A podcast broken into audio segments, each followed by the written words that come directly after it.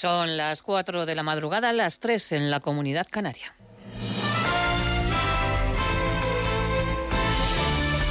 Noticias en Onda Cero.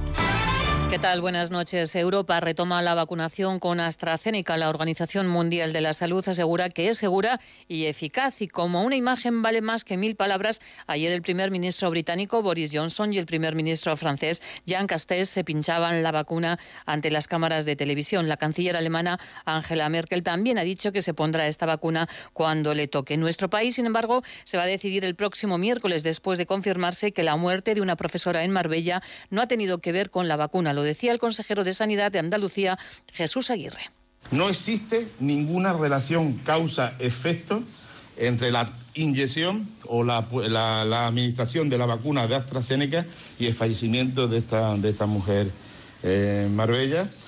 Sanidad también tiene que decidir el próximo miércoles si AstraZeneca se pinchará a personas mayores de 55 años. En Europa ya se está administrando hasta los 65. Con este contratiempo, los contagios repuntan este fin de semana. Siete comunidades, País Vasco, Galicia, Asturias, Navarra, Murcia, Aragón y Madrid, han notificado un aumento de los contagios. La incidencia se sitúa por encima de los 128 casos y los expertos, como el epidemiólogo Daniel López Acuña, reitera que hay que evitar la cuarta ola y hay que hacerlo, ha dicho en la brújula de Onda Cero, reduciendo la interacción social que debemos de ser muy conscientes de que no es únicamente la medida del cierre perimetral o el, o el, toque de queda, sino que hay que reducir las interacciones entre personas, que son las que nos dan los contagios, que nos pueden dar estos repuntes. Tenemos a como de lugar que evitar un incremento que se nos convierta en una cuarta ola que genere presiones asistenciales o fallecimientos de la magnitud de la que ha generado la tercera o la segunda ola.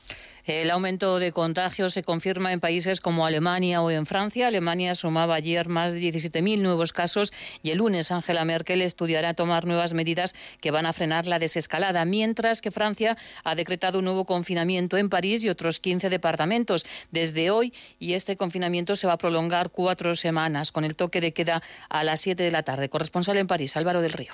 Francia roza ya los 6 millones de vacunados con una primera inyección y cuenta precisamente con las dosis de AstraZeneca que están por llegar para acelerar la campaña, pero a falta de un nivel suficiente de inmunidad en la población, las restricciones y el confinamiento son las únicas armas para frenar al virus. Esta medianoche 20 millones de franceses vuelven a un confinamiento, eso sí más flexible que los anteriores, porque si bien cierran comercios no esenciales, se permitirán las actividades al aire libre para darse un respiro, aunque en vista de los kilométricos atascos de hoy parece que muchos parisinos prefieren darse ese respiro huyendo de la capital. Del exterior también es noticia que China y Estados Unidos se han insultado y han intercambiado acusaciones mutuas durante la primera cumbre de la era Biden que han mantenido en Alaska. El representante americano acusó a China de amenazar la estabilidad mundial y el representante de Pekín criticó a Estados Unidos de injerencias en sus asuntos internos. Corresponsal en Nueva York, Agustín Alcalá. Yang Xixi, el encargado de asuntos internacionales del Partido Comunista Chino, acusó a sus anfitriones de creerse superiores y afirmó que Estados Unidos no tiene derecho alguno a dar lecciones magistrales a China sobre el tratamiento de las minorías o los derechos humanos y mirando directamente al secretario de Estado, señaló que Washington no es un modelo a seguir para otras naciones y puso como ejemplo la muerte de personas de raza negra en enfrentamientos con la policía y la persecución y la violencia que están sufriendo en estos momentos los norteamericanos de origen asiático. Blinken, sorprendido por el tono del mensaje, admitió que Estados Unidos no es perfecto. Pero lo que hemos hecho a lo largo de nuestra historia ha sido enfrentarnos a esos desafíos de manera abierta, públicamente, con transparencia. No hemos tratado de ignorarlos o pretender que no existen o esconderlos debajo de la alfombra. Lo que iba a ser una photo opportunity para que los fotógrafos, los micrófonos y las cámaras de televisión captaran la armonía de la reunión se convirtió en un rifirrafe de una hora y cuarto, con invitaciones a los periodistas para que no salieran de la sala y fueran testigos del intercambio de palabras entre las dos delegaciones. La jornada de Liga nos deja la victoria por dos goles a cero del Betis ante el Alavés y hoy se juegan el Atleti de Bilbao, Eibar, eh, Celta, Real Madrid, Huesca, Osasuna y el Valladolid, Sevilla. Los blancos están en racha, vienen de eliminar al Atalanta y en cuartos de final de la Champions se van a enfrentar al Liverpool. Más noticias en Onda Cero cuando sean las 5 de la mañana, las 4 en la Comunidad Canaria y toda la información la vamos actualizando en nuestra página web ondacero.es. Síguenos por internet en ondacero.es.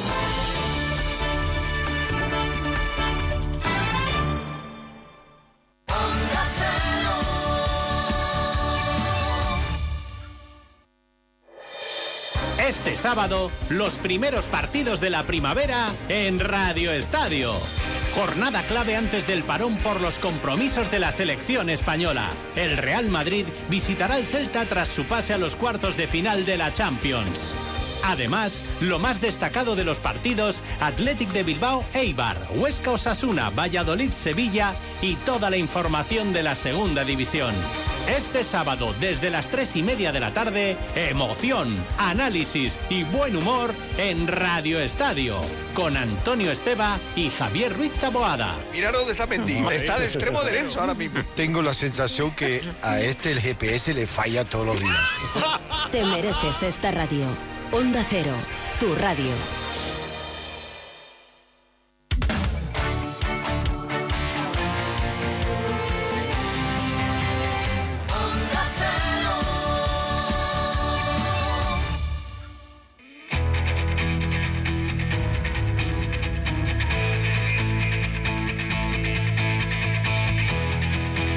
En Onda Cero, de cero al infinito. Paco de León.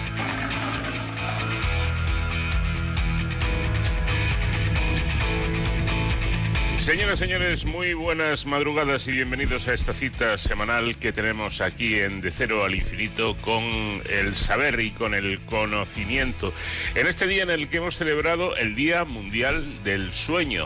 Ojo con el sueño que dicen los especialistas, los que saben que es fundamental para tener una buena salud.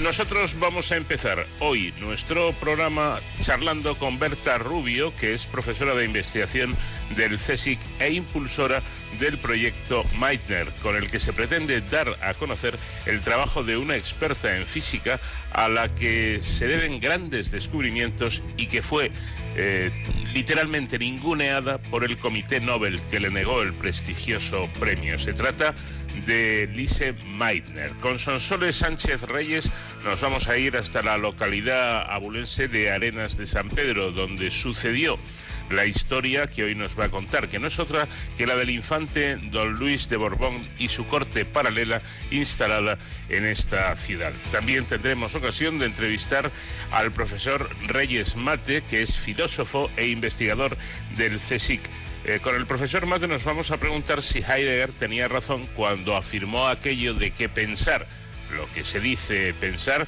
solo es posible en griego y en alemán. Ya en la segunda hora del programa charlaremos con José Miguel Palomo, líder del Grupo de Investigación de Química Biológica y Biocatálisis del Instituto de Catálisis y Petroleoquímica del CSIC, que nos explicará cómo han descubierto un nuevo nanomaterial constituido por nanopartículas de cobre que inhibe las proteínas del coronavirus SARS-CoV-2 causante de la COVID y bloquea su propagación. Un material que puede ser utilizado en mascarillas, en batas, en todo tipo de material para repeler de alguna manera eh, este virus. José David de la Fuente hoy sigue con sus preguntas al cielo, preguntas que versarán sobre el tiempo, pero sobre el tiempo en la historia, no se lo pierdan.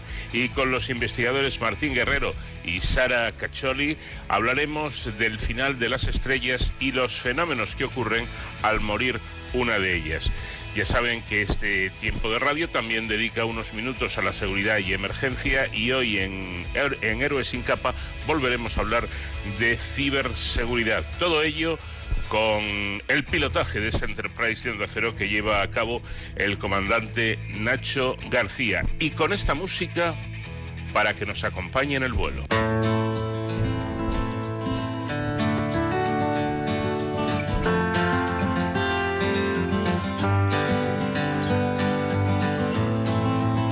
It getting better? Or do you feel the same? Will it make Inconfundible el estilo de Johnny Cash, hoy nuestro invitado musical. Got someone to blame.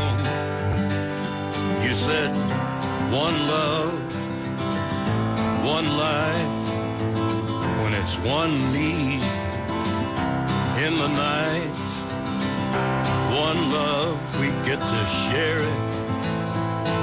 It leaves you, baby, if you don't care for it.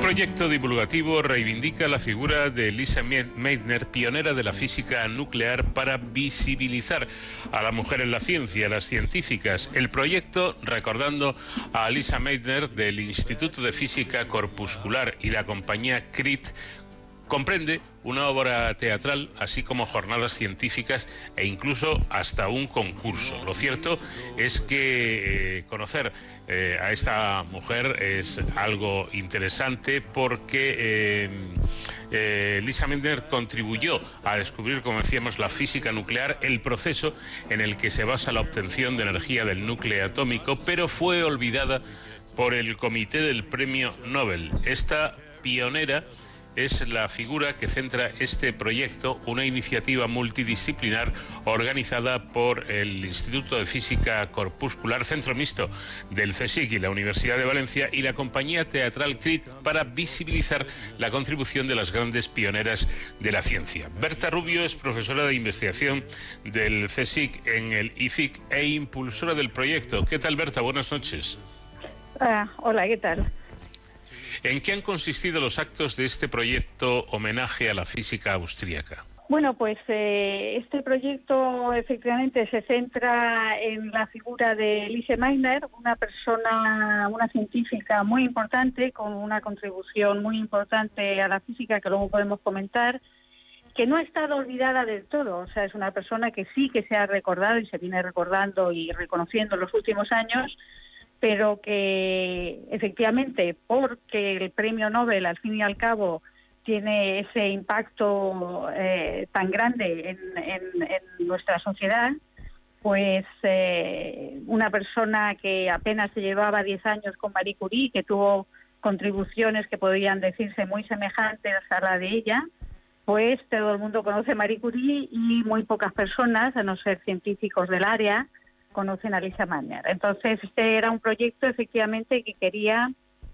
reivindicar, explicar a la sociedad el papel de importante esta descubridora, descubridora y también explicar por qué, qué circunstancias se dieron, el hecho de que fuera eh, mujer y el hecho de que fuera judía, dos, dos eh, eh, condiciones que, que, que marcaron lo que sucedió, eh, explicar la situación histórica y de alguna manera intentar reparar esta injusticia. ¿Quién fue eh, Lisa Meitner y mm, cuál fue en concreto su máxima aportación a la, a la, ciencia en general y a la física en particular? Bueno, pues Lisa Meitner era un, fue una vienesa eh, física, nacida en finales del siglo XIX, que hizo muchas cosas, pero por lo que, mm, digamos, se le debería probablemente de haber dado, o sin duda de haber dado el premio Nobel, fue porque fue la persona que de verdad fue capaz de explicar por qué el núcleo se fisionaba. O sea, se estaban haciendo experimentos que confundían a los grandes físicos y químicos de la época, porque todo eso estaba muy relacionado. Eh, hacían unos experimentos que hacían incidir un neutrón de muy poquita energía sobre un átomo de uranio y todos pensaban que lo que iba a hacer es construir un, átomo, un núcleo todavía más grande que el uranio, pero los resultados eran contradictorios y se veía que salían ahí elementos que, que parecían el bario, pero el bario no podía salir y se discutía y se hablaba y trabajaba con su colega Otto Hahn, ella era física, él era químico, él hacía los, experimentos, veía lo que salía, se lo explicaba a Alice, eh, decía, yo veo el bario, pero, pero es imposible que esté ahí el bario. Eh, en fin, así se creó una serie de preguntas y finalmente ella se dio cuenta de que efectivamente, aunque fuera un, un impacto muy pequeñito de un neutrón de muy poquita energía sobre el uranio, podía hacer fisionar, es decir, dividirse eh, al uranio y producir una cantidad de energía muy importante, que es la que luego sirve pues, para las centrales nucleares o la que dio inicio al proyecto Manhattan unos años después. Ella fue la que de verdad entendió y puso por escrito en sus ecuaciones que, y demostró lo que estaba ocurriendo. Bueno, para todo eso, incluso para la medicina nuclear, porque al hablar de eh, física nuclear, inmediatamente nos vamos a las bombas eh, y a las armas de guerra, que destruyeron vidas, pero también ha salvado muchas vidas eh, y muchos casos de cáncer, por ejemplo. Eh, para, para colmo, eh, pues esta mujer era, era judía, ello supuso un problema, tuvo que salir casi corriendo de, de Alemania con la llegada del, nazismo, pero he leído que el, el, elemento número 109 se llama Meitnerio en su honor. ¿Esto es cierto? Sí, sí, absolutamente. a ver, eh, es muy importante en esta figura resaltar que, contrario a otras figuras ocultas que hayan, han ocurrido, y hay muchas pues, de grandes contribuidoras a la ciencia que nunca se han reconocido su valor, sus contribuciones, porque siempre han estado a la sombra de otras personas, el caso de Lise Meiner fue distinto. El caso de Lise Meiner era una persona que ya tenía una grandísima reputación en su momento. Tiene, tenemos fotografías, pues, eh, yo que sé, con Einstein, eh, con, la propia Marie Curie o Irene Curie, o sea, era una persona muy, muy conocida. Y sin embargo, eh, fue el, problema de que era judía y que tuvo que salir de Alemania el que hizo que de pronto cayera en, un oscurantismo que además eh, vino producido porque la persona que le acogió en Suecia, Mane Sigvan, le dejó que estuviera allí como una exiliada, pero no, le no la trató con el respeto que una persona como ella eh, debía de tener. De eso trata un poco la, obra de teatro que se ha representado ahora, de cómo se conjugaron eh, esas, esas condiciones, cómo estos dos hombres, Otto Hahn por, por un lado, compañero suyo, amigo suyo, incluso después de todos estos sucesos, y, y Manes iban como estos dos hombres, uno, otro un poco por cobardía, un poco por no reconocer los hechos, Manes iban porque tenía miedo a esta científica de gran categoría, se conjugan para que esta persona que había ya sido muy famosa caiga en, caiga en el olvido durante muchos años. Entonces, claro, luego se intenta recuperar la historia y entre otras cosas, entre los reconocimientos que se le han dado es eh, nombrar a un elemento químico por, eh, por su nombre, el magnesium, efectivamente. ¿Cree usted que la actitud del Comité Nobel con Lise Meitner fue, fue un, un acto de machismo o, no? Fue un acto eh, sobre todo de, de, de miedo hacia esta persona y el, machismo, digamos, lo que puso es la facilidad en ese momento con la que se podía eh, ignorar a una mujer. Entonces se conjugaron las dos cosas. No creo que el Nobel, eh, que, el Comité Nobel y en particular eh, que tenía mucha mano en el Comité Nobel, eh, estuviera en contra de este premio porque ella fuese mujer. Estaban en contra de este premio porque ella estaba en su, instituto y él estaba un poco, le asustaba que esta persona tuviera el reconocimiento que tenía que tener. Pero además, por el hecho de ser mujer, fue todo muchísimo más fácil, evidentemente. Claro, claro. Iba a decir que, la inteligencia a veces da miedo y, puede provocar cosas como, como, esta. ¿Alguna vez el Comité Nobel ha pedido disculpas no, no solo por el caso de, de Elisa Meitner, sino por, por otros casos que se han dado a lo largo de la historia? Eh, no, curiosamente el, premio Nobel, el, Comité Nobel nunca, nunca ha pedido disculpas eh, por esto y bueno, yo pienso que ya que se ha contado la historia y que es tan clara, pues igual sí que en algún momento se, se debería de hacer. Pero, en fin, eh, tiene un prestigio y supongo que, ellos también tienen un poco de miedo a, que se manche un poquito el, nombre del premio Nobel con esta historia. Bueno, eh, se me ocurre que, que, la Iglesia Católica también tiene mucho prestigio y en, en algunas ocasiones han pedido disculpas por actitudes eh, poco positivas eh, por parte del clero, por ejemplo. yo, desde mi modestísima opinión, creo que a estas alturas el Comité Nobel no le costaría tampoco mucho y yo creo que sería un acto de justicia el pedir disculpas por, por casos como este y tantos otros que ha habido. ¿Cómo hemos avanzado en este sentido? Ahora en pleno siglo XXI podría dar un caso, podría darse un caso parecido al de Lise Meitner o ya afortunadamente es imposible. A ver, en, en, la ciencia y en los países avanzados eh, es complicado, es complicado ahora mismo ignorar el papel de una mujer por el hecho de ser una mujer.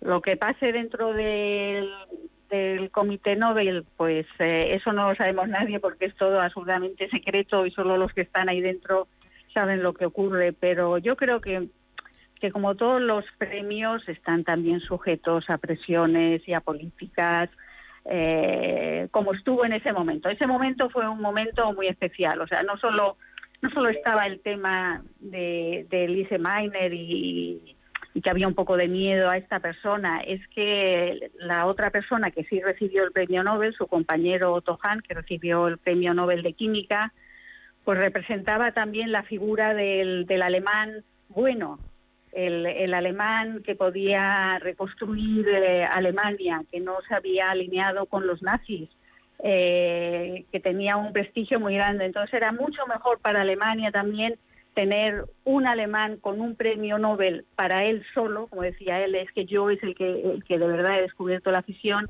que un premio Nobel compartido con otra persona, ¿no? Entonces ahí se juntan, se juntan muchas cosas y yo pienso que hoy en día mm, puede ocurrir algo parecido con otros ingredientes, por supuesto, en por qué o por qué no se da el premio Nobel a una persona o a otra.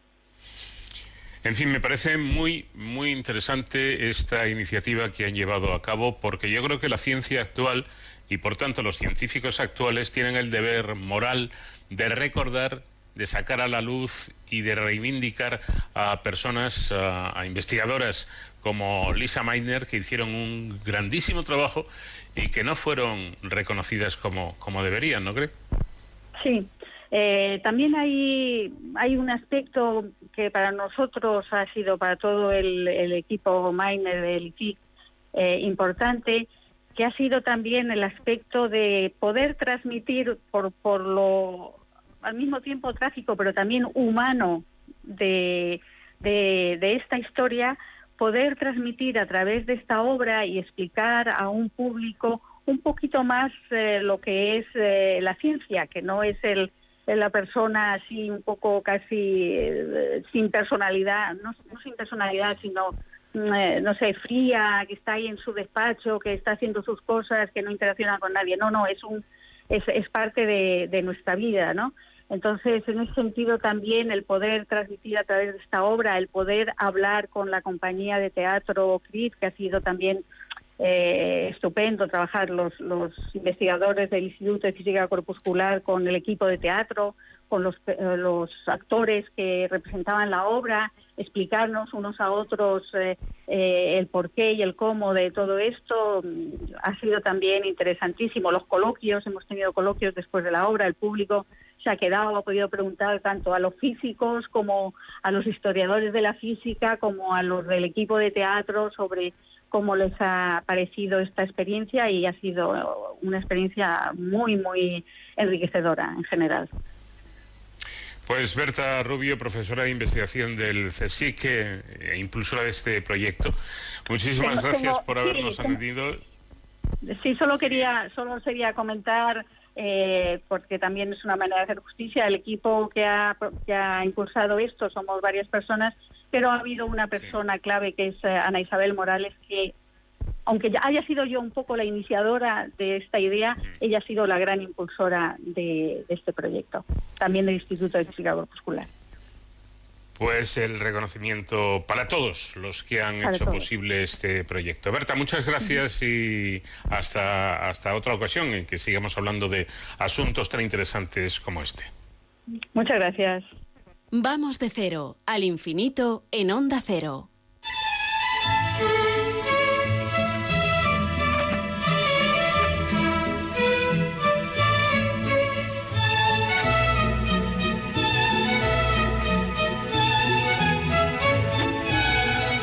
En nuestros semanales paseos por la historia, hoy Sonsoles Sánchez Reyes nos va a contar un relato muy, muy especial para mí y espero que le resulte cuando menos interesante a todos ustedes. Sonsoles, ¿qué tal? Buenas noches. Buenas noches, Paco. Y es que hoy nos llevas hasta mi querido pueblo, Arenas de San Pedro, donde transcurrió al menos parte de la historia del infante don Luis. El infante Luis Antonio Jaime de Borbón y Farnesio, 1727-1785, fue el menor de los hijos varones de Felipe V y hermano de los reyes Luis I, Fernando VI y Carlos III. Recibió los títulos de cardenal y arzobispo de Toledo con ocho años de edad y posteriormente el de arzobispo de Sevilla.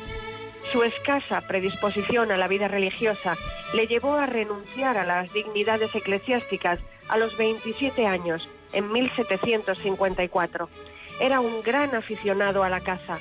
Desde los siete años contaba con un cuarto del infante, un grupo de personas a su servicio que incluía artistas, lo que hizo nacer su tendencia al mecenazgo.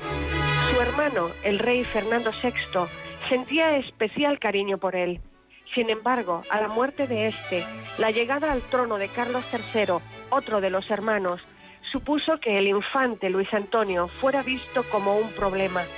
El motivo era que los once hijos del rey Carlos III habían nacido todos en el extranjero, circunstancia que les impedía heredar la corona, al establecer la ley sucesoria que los reyes de España debían ser nacidos y educados en el país.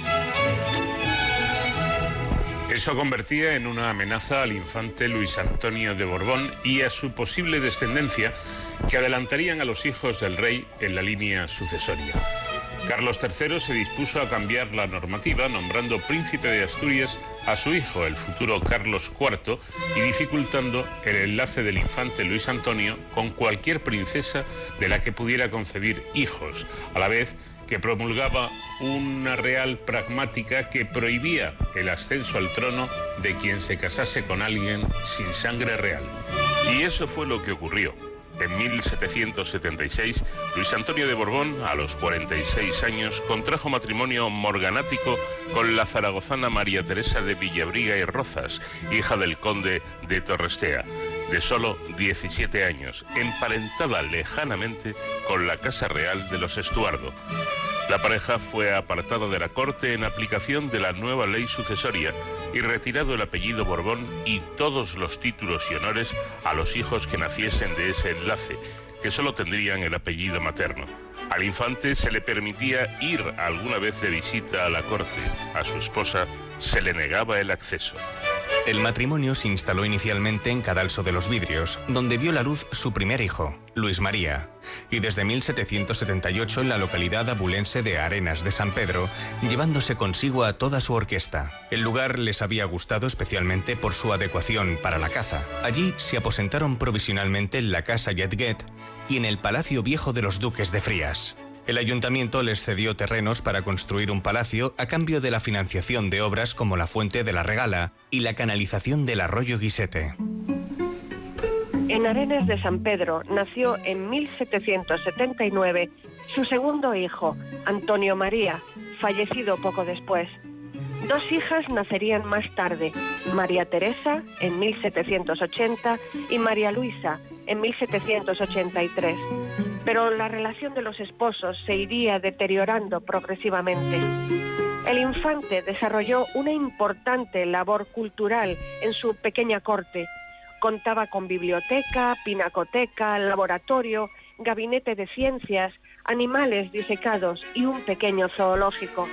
En 1783, el infante y su séquito se trasladaron al Palacio de la Mosquera, cuyas obras, iniciadas en 1780 por el arquitecto Ventura Rodríguez, aún continuaban. La relación de Luis Antonio de Borbón con el genial arquitecto venía de atrás, cuando en 1764 encargó a este la construcción de su palacio en Boadilla del Monte, Madrid, en el que vivió una década hasta el momento de casarse y que actualmente ha sido restaurado y pertenece al ayuntamiento del municipio. El pintor Francisco de Goya visitó varios meses al infante en Arenas de San Pedro en 1783 y 1784, pintando varios retratos de los miembros de la familia real. Los tres hijos del infante posarían de nuevo, de adultos, para Goya con los títulos que les correspondieron, cardenal, condesa de Chinchón y duquesa de San Fernando, respectivamente. El gran músico Luigi Rodolfo Benito Boccherini, 1743-1805, desarrolló la parte más importante de su carrera en España, donde llegó en 1768 a los 25 años de edad, uniéndose a la gira de la compañía de ópera de Luigi Marescalchi. Es posible que el motivo de su viaje residiese en su amor hacia la soprano de la compañía, Clementina Pellizia, pronto se convirtió en su esposa aunque la versión más extendida explica su venida como el resultado de la recomendación del embajador de España en París, don Joaquín Anastasio Pignatelli, para que Boccherini se trasladara a Madrid bajo la protección del infante Luis Antonio de Borbón.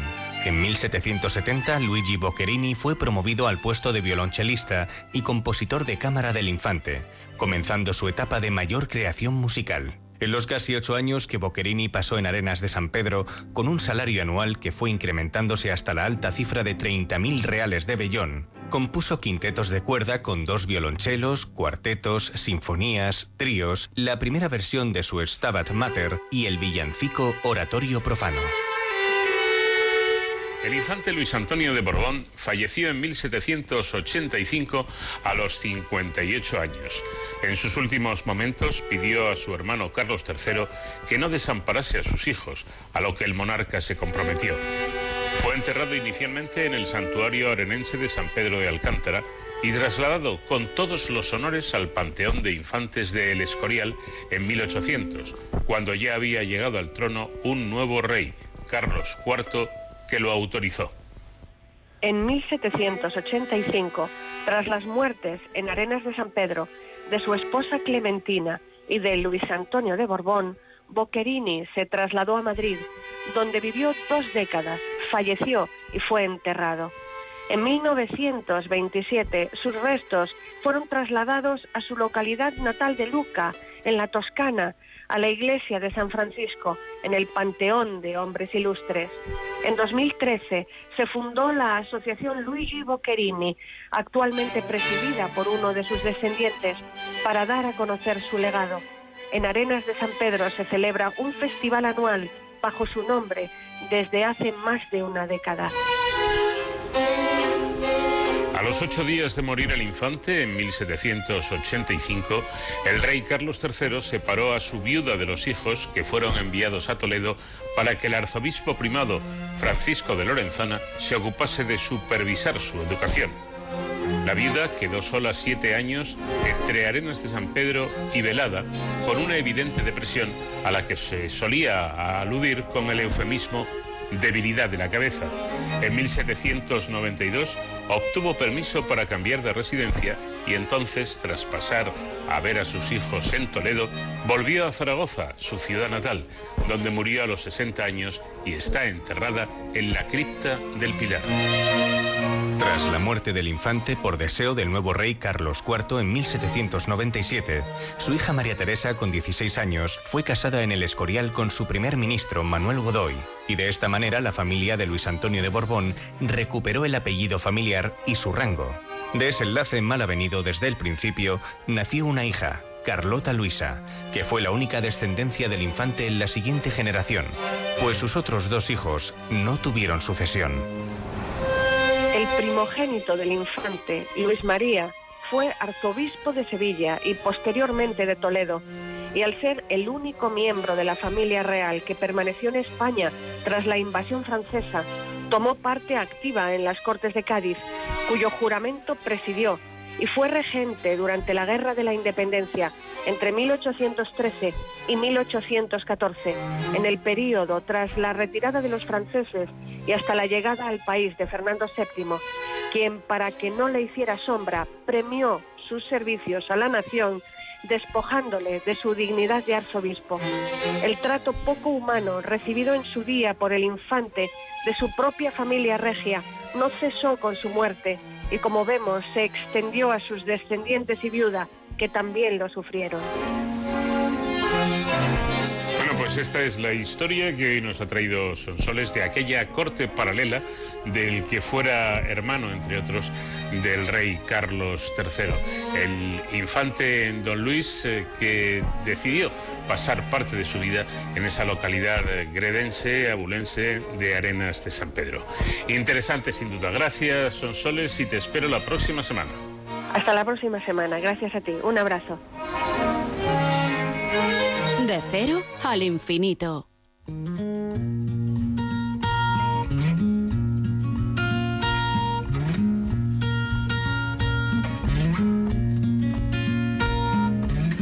I've wept for those who suffer long, but how I weep for those who've gone. In rooms of grief and questioned wrong, but keep on killing. It's in the soul to feel such things, but weak to watch without speaking. Oh, what mercy sadness brings, if God be willing. There is a train that's heading straight to heaven's gate, to heaven's gate. And on the way, child and man and woman wait, watch and wait for redemption day.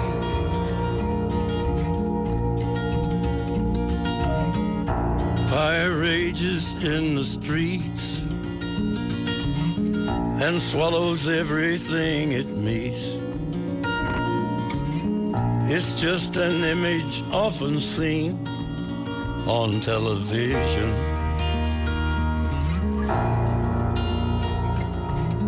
Come leaders, come ye men of great. Let us hear you pontificate. Your many virtues laid to waste, and we aren't listening. There is a train that's heading straight to heaven's gate, to heaven's gate. And on the way, child and man and woman wait, watch and wait for redemption day.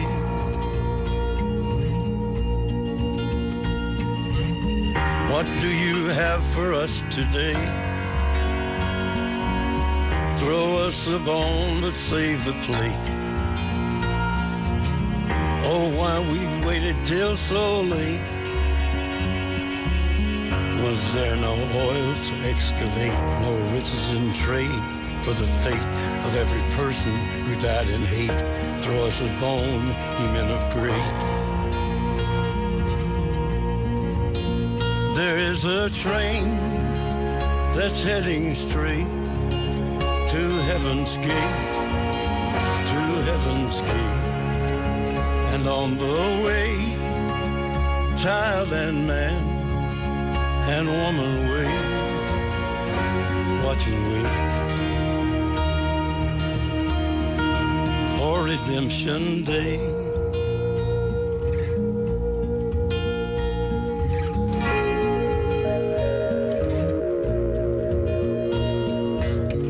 It's buried in the countryside exploding in the shells of night. It's everywhere a baby cries. Freedom. Freedom.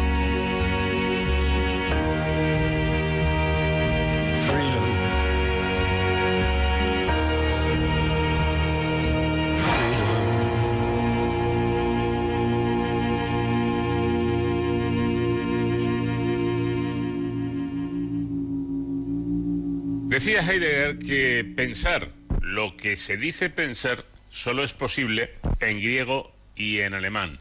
Esto significa entonces que no es factible la existencia de una filosofía en, en nuestro idioma, en español.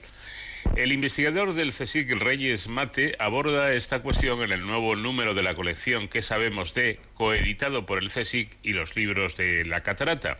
El libro Pensar en Español pretende, en un mundo dominado por el inglés, crear un marco de referencia que nos sitúe frente a otros pensares en otras lenguas y también establezca vínculos entre nuestros propios intentos de pensamiento, en el primer caso para diferenciarnos y en el segundo caso para unirnos, según ha dicho el filósofo. Profesor Reyes eh, Mate, ¿qué tal? Muy buenas noches. Muy buenas noches. Bueno, yo tenía la idea de que mm, se podía pensar, y de hecho se piensa en, cualquier idioma. ¿Hay dudas respecto a esto? Sí, por eso la pregunta qué significa pensar en español es pertinente. Eh, hay dudas porque hay una tradición, digamos, centroeuropea que asimila el pensar al alemán. Eh, de hecho, Heidegger, en una entrevista póstuma, lo dejó dicho, dice pensar, pensar realmente solo en griego en alemán. Eh, y eso, curiosamente, lo habíamos interiorizado los propios hispanohablantes, ¿no? Unamuno también se preguntaba si era posible hacer filosofía en español y él decía, no parece que estemos muy dotados.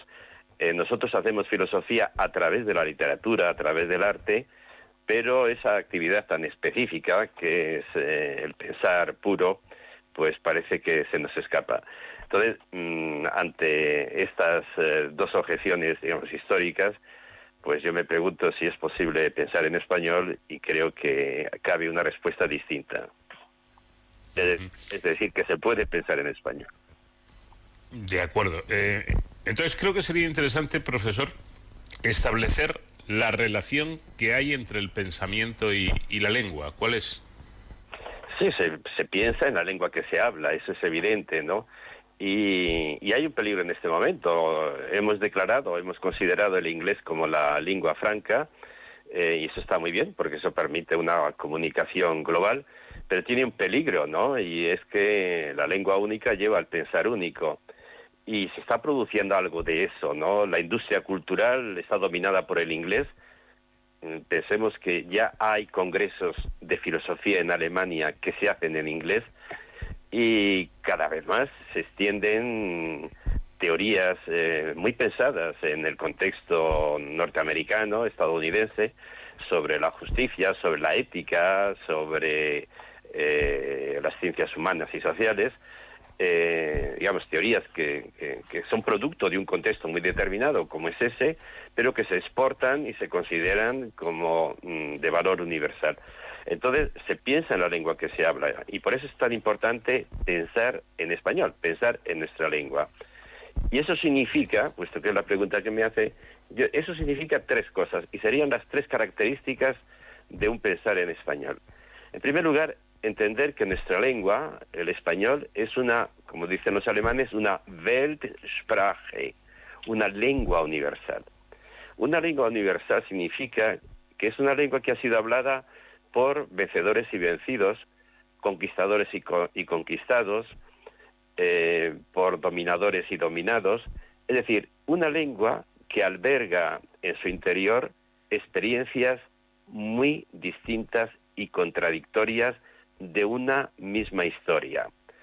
Eh, eso hace que pensar en español no sea como nos venden los que dicen que hay que pensar en inglés, no significa que hay que eh, tender al consenso inmediatamente, sino que pensar en español significa interpelarse. Nuestra lengua está llena de contradicciones, está llena de experiencias contrarias y pensar bien en esa lengua, por ejemplo, si queremos hacer una buena teoría de la justicia, tenemos que tener en cuenta, muy en cuenta, los ecos de la injusticia que esta lengua alberga. Esta sería la primera característica, ¿no? Una lengua interpelante más que consensual. En segundo lugar, es una lengua eh, que ha callado a otras muchas. El español lo hablamos porque, digamos, se ha llevado a otras muchas por el camino. El, español se impuso al, árabe, se impuso al eh, hebreo y luego en América se impuso a las lenguas nativas. Entonces, pensar bien en español significa tener en cuenta las lenguas acalladas. Esto puede resultar extraño, pero quien lo entendió perfectamente fue el Quijote, fue Cervantes. Eh, si recordamos, en el capítulo octavo de, la primera parte de, del Quijote, Cervantes está contando esa pelea entre el vasco, el vasco y eh, Don Quijote. Y en un momento se interrumpe el discurso y dice, y escribe Cervantes, no puedo contar a los lectores cómo acaba la pelea porque me falta el texto que me está sirviendo para, para la traducción. O sea, en ese momento Cervantes da a entender al lector que está que el libro que está leyendo es una traducción de, y eh, no contento con esta situación quiere contar al lector cómo acaba la pelea, pero para eso necesita recuperar el texto original para seguir traduciendo. Y cuenta en el capítulo noveno que se va a Toledo, que hay un barrio, la Alcaná, eh, sospechoso porque se trafica con papeles, y alguien se le acerca, le ofrece un documento, y él dice, no lo pudo leer porque está escrito en arábigo, pero se lo hace traducir y cielos, es el final de la famosa pelea entre el Quijote y el Vasco. Entonces, eh, le pide eh, Cervantes a su, al vendedor, al propietario del documento, le dice, ¿y quién es el autor? Y dice, el autor es un moro manchego llamado Side Jamete Benegeli. Es decir, eh, ese gesto literario de Cervantes está dándonos a entender que el español lo hablamos porque está alimentado de una lengua oculta y curiosamente en ese momento, cuando escribe Cervantes esto, el árabe era una lengua ya prohibida en España, era una lengua proscrita. Y el gesto de Cervantes es de una enorme solidaridad lingüística porque reconoce que para entender el castellano, para hablar bien y escribir bien el castellano, tiene que tener en cuenta esa lengua oculta. Y esta sería la segunda característica del pensar en español, tener en cuenta las lenguas acalladas por la lengua que hablamos. Y finalmente, hay una tercera característica del pensar en español y es la cultura del sur. La cultura del sur, que ahora se empieza a hablar de esto, pero en fin, de esto habló efectivamente Saramago, habló mucho de la cultura del sur y habló también Albert Camus. Él oponía la cultura del midi a la cultura de minuit, la cultura nórdica y la cultura del mediodía o del sur. Y son dos culturas diferentes. La nórdica eh, se interesa mucho más por los discursos, perdón, por las ideas eh, abstractas, mientras que la del sur por los relatos y por los discursos.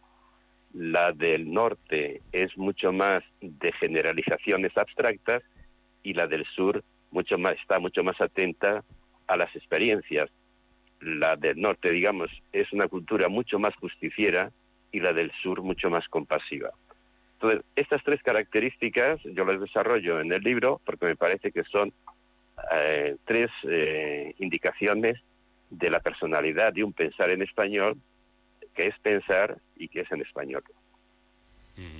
Quizá por eso usted dice que la voluntad de pensar en nuestra lengua viene de muy lejos y que además cuenta con innumerables protagonistas que son muy importantes, ¿no? Claro, eh, desde luego mm, pensar en español se ha hecho siempre. Eh, podemos discutir si Maimónides o, o Averroes eran españoles o no, o eran preespañoles, según, pero en fin, pertenecen a nuestra tradición y son auténticos filósofos. En fin, eh, Averroes en su tiempo eh, era, era el gran filósofo. Ser moderno en el siglo XIII era ser averroísta. son los traductores de Toledo los que ponen en manos de la cultura europea eh, eh, la filosofía aristotélica. Eh, luego, un personaje como Luis Vives mm, funda la filosofía del humanismo latino. la escuela de Salamanca es una auténtica escuela no solamente de teología, sino de filosofía. En fin, hay hay razones para, para, para, para afirmar que pensar en español eh, que en español ha habido una filosofía auténtica. Y es verdad que eh, esta, esta afirmación que acabo de hacer va unida pues a una, a una inseguridad y por eso la pregunta por pensar en español eh, viene de muy atrás. Es hay una preocupación constante que no se da en otras lenguas sobre qué significa el pensamiento iberoamericano, qué, qué significa la filosofía latinoamericana, qué significa la teología latinoamericana. Hay una, sería difícil encontrar esto en, en, otras lenguas, en, francés, por ejemplo, eh, y existen en castellano, porque eh, la afirmación de que eh, existe una filosofía en español va unida a la inseguridad por la misma, ¿no? Eh, me ha llamado la atención un, asunto. Usted habla de la censura. ¿Qué tiene que ver la censura eh, en todo este asunto de, del pensamiento en, un idioma o en otro, concretamente centrándonos en, el nuestro, en, el español? Sí, yo creo que si hay dudas sobre el pensar en español es porque hay un momento en el que eh, se cierra, es decir, mm, no hay producción filosófica y no la hay por el peso de la censura. Y eso es verdad. Eh, citaba hace un momento a Luis Vives. Eh, Luis Vives mm, es un personaje eh, fundamental en la historia del pensamiento. Es seguramente el filósofo del Renacimiento más importante.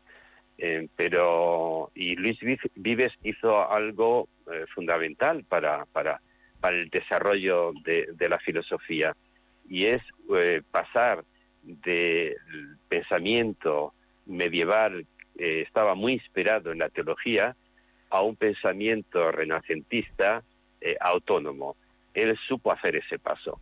Pues bien, Luis Vives eh, tuvo que salir de España. A los 18 años tuvo que dejar España porque su padre fue condenado por la Inquisición, su madre también, eh, muchas de su familia también fueron quemados, eh, eh, todas sus propiedades fueron expropiados y él tuvo que irse a París y hizo carrera, digamos, en, en, las cortes europeas.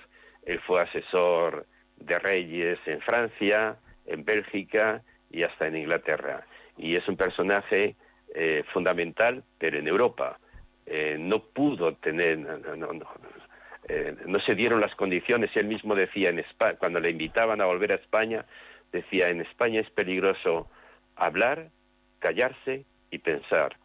Eh, y eso ha sido trágico. Es decir, en España mm, el peso de la Inquisición y el peso de la censura ha dificultado mucho pues eh, un pensamiento que necesita para ser real un contexto de libertad y de tolerancia que aquí se dio muy escasamente y muy tarde. Eh, bueno, el tema es apasionante y daría para mucho más, pero nuestro tiempo es, limitado. Quisiera terminar haciendo una reflexión a la que de algún modo al principio aludíamos, porque es absolutamente cierto que vivimos en, un mundo en el que el inglés es el idioma dominante, el idioma rey. Parece, parece profesor, que al menos en España aunque se ha avanzado mucho y las generaciones de jóvenes actuales, prácticamente todos, aparte del español, eh, si no dominar, por lo menos se manejan en inglés. Eh, pero sigue pareciendo, y ahora quizá más que nunca, que si en España no hablas inglés, eres analfabeto. Pero yo me pregunto, ¿y por qué no se exige a un británico o a un norteamericano que por lo menos eh, se maneje en un idioma tan importantísimo a nivel mundial como es el español? Eh, es una buena pregunta y una buena reflexión. Mire, nosotros, eh, digo nosotros porque esto de pensar en español no, no es una ocurrencia mía, eh, forma parte de un proyecto que llamamos crear una comunidad de pensamiento hispanohablante. es una preocupación que compartimos muchísimos profesores y universidades hispanohablantes en España y en América Latina y, y, hemos hecho dos cosas. La primera es exigir en los congresos internacionales de filosofía que el español sea una lengua oficial, porque nos parece que eh, tenemos los mismos títulos eh, en cualquiera de sus registros, eh, lo mismo que cualquier otro idioma. Y por tanto, y es así, el español es una lengua oficial en todos los congresos mundiales de filosofía. Pero además tenemos que potenciar la creación de esa comunidad. Hace unos 32, 33 años comenzamos entre un grupo importante de, de centros académicos españoles y latinoamericanos, un proyecto que se llama Enciclopedia Iberoamericana de Filosofía. Era triste que el español tuviera que recurrir sistemáticamente a la enciclopedia francesa o a la enciclopedia británica de filosofía y no hubiera en español una enciclopedia iberoamericana de eh, hispanohablante de filosofía. Eh, eso después de 30 años se ha logrado. Eh, hemos acabado el proyecto, existe una enciclopedia que consta de 34 volúmenes en la que han participado unos 500 autores y es el resultado, digamos, de un proyecto, eh, de una voluntad conjunta. Entonces, eh, deberíamos tener más confianza en nosotros mismos, en nuestra lengua. Tenemos unas posibilidades inmensas eh, en nuestra lengua que están por explotar y es hora de sacudirse el complejo. Y una manera de sacudirse el complejo de inferioridad es entender que se puede pensar y pensar bien en español. Pues efectivamente, comparto la, la, idea. Eh, yo recuerdo en, viajes oficiales de algún presidente del gobierno español, creo que era Mariano Rajoy, el que no hablaba inglés y se le criticó. Eh, eh, hombre, pues, pues si, supiera inglés mucho mejor, ¿no? Pero yo decía, pero nadie critica al presidente norteamericano porque en un país puntero donde hay una comunidad gigantesca de, hispanohablantes, el primer mandatario no sabe ni decir buenas tardes en, en español y eso no se critica pero se critica al político español que no sabe inglés. En fin, yo creo que efectivamente. Sí, sí, adelante. que es un complejo de inferioridad, es verdad, ¿no? Total, eh, total. Deberíamos entender la potencia, eh, la historia y las posibilidades del español sin duda alguna. Pues profesor Reyes Mate, filósofo e investigador del CSIC, ha sido un placer charlar con usted. Le agradezco estos minutos que nos ha dedicado. Muchísimas gracias. Muchísimas gracias a ustedes. Pues en nuestro invitado musical de esta semana llegamos al final de la primera hora. Es momento de escuchar la última hora en la actualidad nacional e internacional y después seguimos en este viaje de cero al infinito.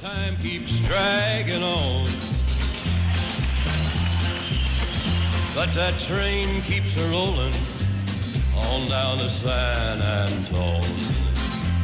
When I was just a baby, my mama told me, son, always be a good boy, don't ever play with guns. But I shot a man in Reno just to watch him die. When I hear that whistle blowing, I hang my head and cry.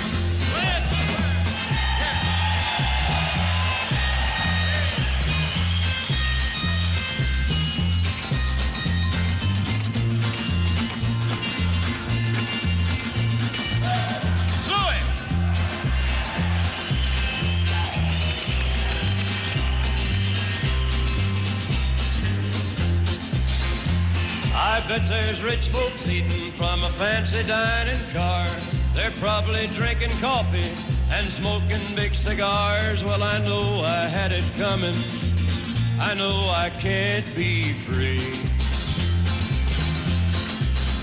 But those people keep a moving, and that's what tortures me.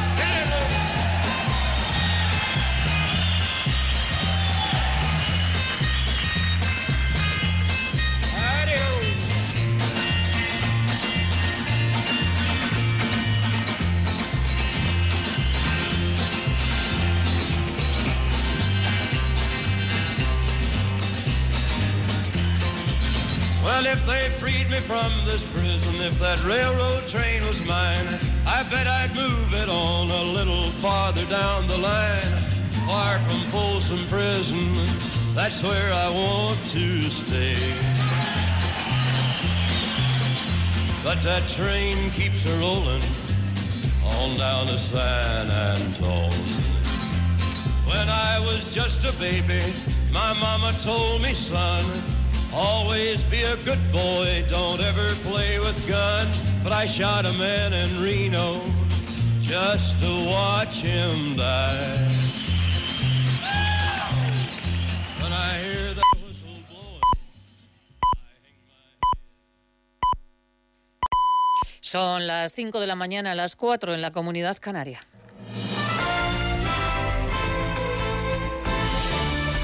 Noticias en Onda Cero.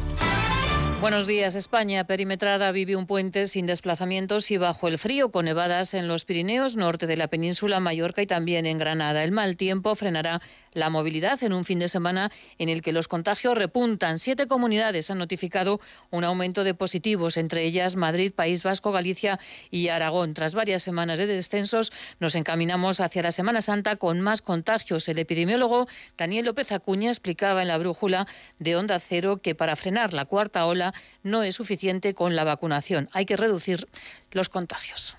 No tenemos la suficiente inmunidad de grupo para pensar que ahora la vacuna frenará una posible cuarta ola. Tenemos que avanzar todo lo que podamos al ritmo máximo posible, para eso vamos a necesitar más vacunas y espero que eso se normalice en el mes de abril, pero no podemos cifrar el éxito de la contención de una cuarta ola en la vacuna hasta ahora logrado. La cuarta ola de contagios ya amenaza a Europa. En Francia y eh, París y 15 departamentos del país amanecen hoy bajo otro confinamiento, aunque las escuelas seguirán abiertas y el toque de queda se fija a las 7 de la tarde. Alemania estudiará nuevas restricciones el próximo lunes y mientras los primeros ministros de Francia y del Reino Unido se pinchaban ayer la vacuna de AstraZeneca en un gesto de dar confianza a los ciudadanos y demostrar que esta vacuna es segura y eficaz. Corresponsal en Londres, Maza. Boris Johnson ha recibido el pinchazo de AstraZeneca a sus 56 años. El premier ha esperado al turno que le correspondía por edad, pero la cita sirve para inyectar la tan necesaria dosis de confianza entre la población tras una compleja semana donde la reputación de la vacuna británica ha sufrido un fuerte revés después de que varios Estados miembros de la Unión Europea, entre ellos España, decidiera suspenderla por los posibles trombos como efectos secundarios. El premier no ha querido pasar la oportunidad para demostrar que es segura, tal y como ha ratificado la Agencia Europea del Medicamento. Por lo tanto, anima a todos los ciudadanos a ponérsela, ya que solo así asegura será posible ir suavizando poco a poco las actuales restricciones. En el Reino Unido, más de 25 millones de personas, dos tercios de la población adulta, han recibido ya la primera dosis de una de las dos vacunas que se están ofreciendo en el país, entre ellas más de 11 millones vacunados ya con AstraZeneca. De la política es noticia este sábado que el presidente Pedro Sánchez relanza la candidatura de Ángel Gabilondo para la Comunidad de Madrid. A mes y medio para la cita electoral, los partidos engrasan la maquinaria y lo hacen en el caso de Pablo Iglesias con duros ataques a los adversarios. Iglesias pronostica que Isabel Díaz Ayuso terminará siendo imputada porque son peligrosos, porque cuando decimos que el Partido Popular es sinónimo de delincuencia y de crimen, Estamos diciendo la verdad, porque lo dicen los jueces, porque todos los secretarios generales del Partido Popular de Madrid han sido imputados, porque la señora eh, Cifuentes, porque la señora Aguirre, porque el señor González fueron imputados. Y es más que probable que cuando se investigue de verdad la señora Ayuso sea imputada y acabe en prisión. Y es un peligro para nuestra democracia que esta gente pueda gobernar. En Ciudadanos sigue la, sangría de abandonos, el último en anunciar que dejará el Partido Naranja y la política ha sido Ángel Garrido, el consejero de Transportes, mientras que el portavoz Edmundo Val está dispuesto a liderar la candidatura por Madrid. Pues la verdad, que yo no me iba a presentar, que yo no me iba a presentar, que se presentaba Nacho y que por lo tanto no, no había nada que hablar sobre este tema. Y luego por la tarde me llama él, pues como no sé, serían las 7 o las 8 de la tarde, me dice esto, pues imagínese, la empanada mental que me crea un poco a mí, pero yo me doy cuenta que, que, tengo que decirle que sí, que tengo que, que tengo que dar ese paso al frente.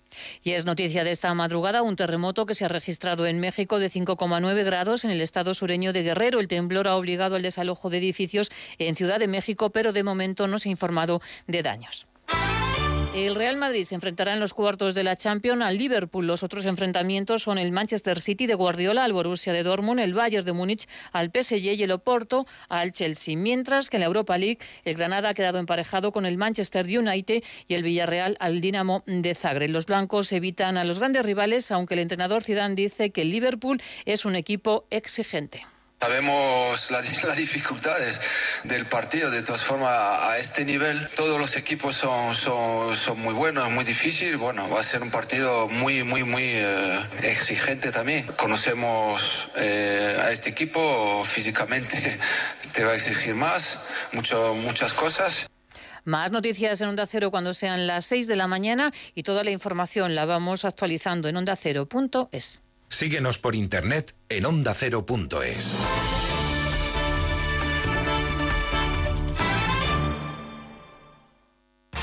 Los fines de semana nos juntamos en familia en Como el perro y el gato, porque una mascota es uno más de la familia. ¿Qué edad tienes, Hugo? Eh, 13 años. Escúchame, ¿tenéis mascotas? Un periquito y dos tortugas. Nuestro gato, que se llama Puscas, nos ha ayudado mucho, pero mucho, somos muy mayores.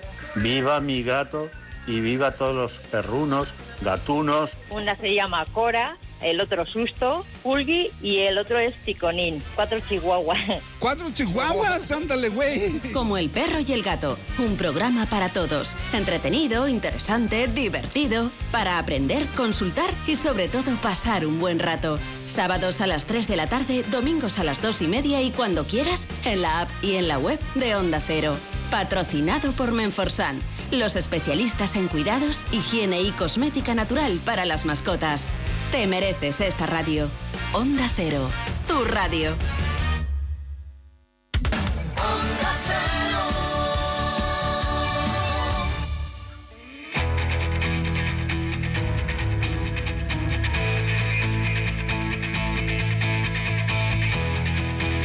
En Onda Cero, de cero al infinito. Paco de León. Y con el comandante Nacho García en la realización técnica abriremos esta segunda hora charlando con José Miguel Palomo, que es líder del Grupo de Investigación en Química Biológica y Biocatálisis del Instituto de Catálisis y Petroleoquímica del CSIC. Nos va a explicar cómo han descubierto un nanomaterial constituido por nanopartículas de cobre que inhibe las proteínas del coronavirus SARS-CoV-2 causante de esta pandemia y bloquea su propagación. Un invento que puede ser muy, pero que muy interesante eh, para eh, evitar precisamente que el virus eh, se vaya desarrollando y sobre todo vaya contagiando. Con José David de la Fuente vamos a seguir haciendo preguntas al cielo. Y hoy es el tiempo de su sección, versará sobre eso, sobre el tiempo, concretamente sobre la historia del tiempo. Con los investigadores Martín Guerrero y Sara Cazzoli hablaremos del final de las estrellas y los fenómenos que ocurren al morir una de ellas. Y en Héroes sin capa volveremos a hablar de la ciberseguridad después de ese ataque furibundo que sufrió el sistema eh, de ordenadores del SEPE. Y por supuesto vamos a seguir disfrutando de la música, del sonido de nuestro invitado musical, todo un maestro llamado Johnny Cash.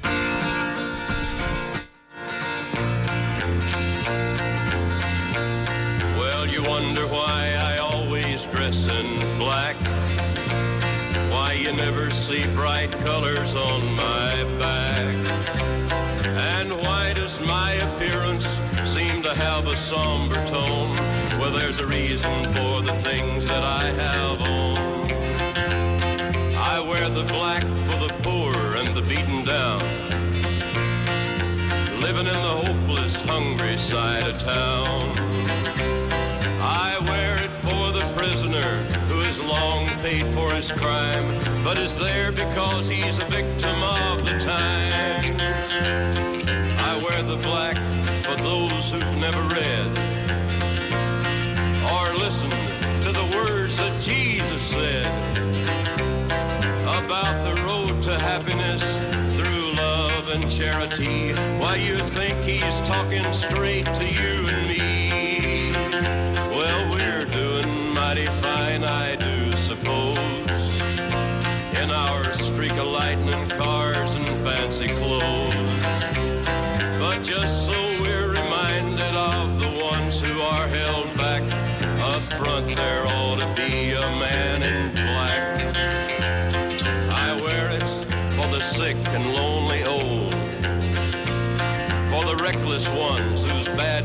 left them cold.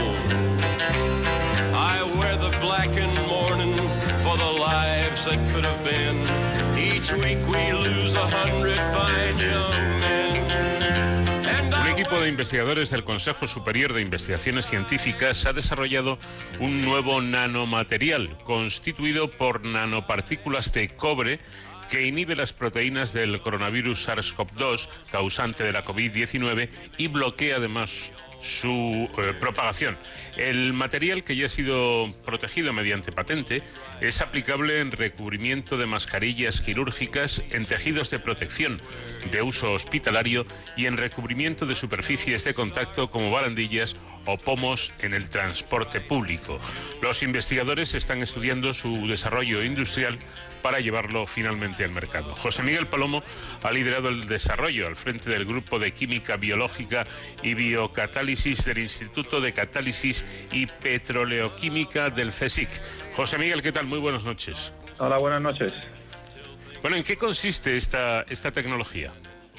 Bueno, esta tecnología consiste en un material, eh, como bien has comentado, que eh, está constituido por nanopartículas de cobre. Y estas nanopartículas, la ventaja que tiene es que son de muy pequeño tamaño, unos pocos nanómetros, y eso hace que sean altamente eficientes. Hemos, hemos visto, hemos comprobado que efectivamente son capaces de inhibir de forma casi inmediata las proteínas funcionales del, del virus SARS-CoV-2.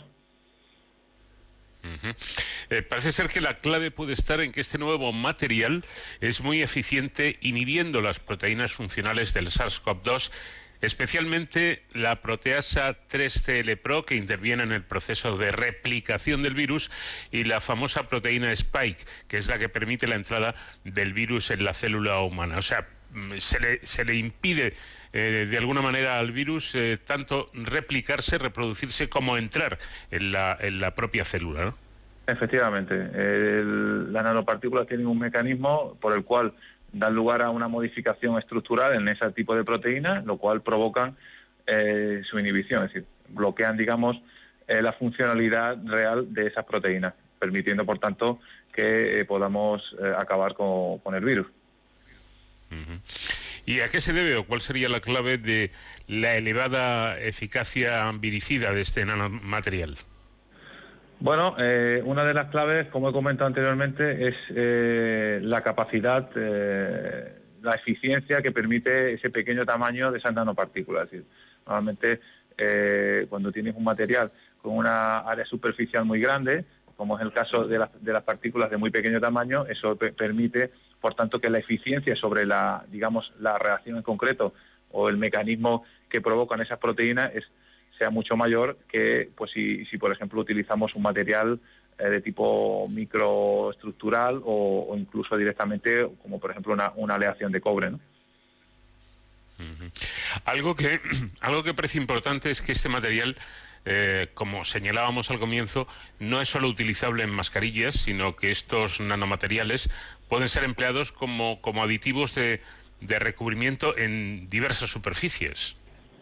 Sí, exactamente. O sea, una de las características interesantes que tiene es que son tiene una aplicación bastante múltiple. De hecho, actualmente pues ya tenemos contacto de varias empresas de muy diferente tipo en donde pues se puede aplicar este material. Es decir, eh, tanto en el caso que hemos comentado de bien la aplicación directamente en mascarillas o en otro tipo de tejido o incluso, por ejemplo, en sobre superficie de tipo metálico, eh, también da lugar, pues por tanto, una aplicación eh, en cambios mucho más amplios, ¿no? Es decir, cualquier tipo de material, tipo plástico, tipo o, o tipo metálico puede ser utilizado, con lo cual podremos utilizarlo en diferentes en, en diferentes lugares, ¿no? O sea, tanto medios de transporte o incluso en teatro, es decir, tendría bastante aplicabilidad. Incluso también puede ser, eh, eso es una cosa que estamos viendo de, de su pl- aplicación, por ejemplo, como un desinfectante también.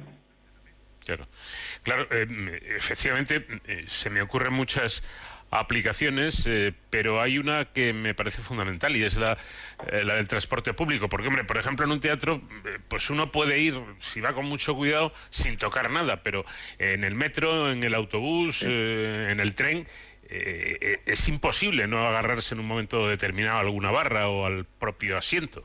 Eso es, eso es. Yo creo que sí. Yo creo que es en el sitio, digamos, más crítico porque es donde hay más eh, más eh, influencia de, de, perso- de personas, ¿no? Hay mucha más gente y, por tanto, la, el- la posibilidad de contagios es mucho mayor, claro. Este nanomaterial, además, eh, según dicen ustedes, es extremadamente estable, incluso a temperaturas muy elevadas por encima de los 80 grados. Efectivamente, sí, hemos visto que el material en sí es bastante estable, eh, 80 grados, también lo hemos, lo hemos evaluado un poco, incluso más de 100 y la estructura se mantiene completamente. Entonces, bueno, ahora estamos haciendo estudios a ver eh, hasta dónde puede llegar esa estabilidad desde el punto de vista, por ejemplo, de una aplicación en la cual se pueda utilizar eh, la preparación de otro tipo de materiales en la que necesite, por ejemplo, altas temperaturas. Eh, pero, por ejemplo, digamos en, una aplicación normal como recubrimiento, en unas condiciones, por ejemplo, en las que se puede alcanzar 40, 50 grados, eh, es perfectamente estable. O incluso en su aplicación, por ejemplo, sobre mascarillas, la cual queramos reutilizar, por ejemplo, mediante un lavado eh, con agua, por ejemplo, a 50 grados, ¿no? Condiciones en las que eh, tanto las bacterias como el virus podrían quedar eliminados. Y eso también hemos visto que aguanta, digamos, no solo la estabilidad del material, sino también la estabilidad de ese material absorbido a la superficie en concreto. ¿Y, y por qué la utilización del cobre en lugar, eh, no sé, por ejemplo, de, la plata?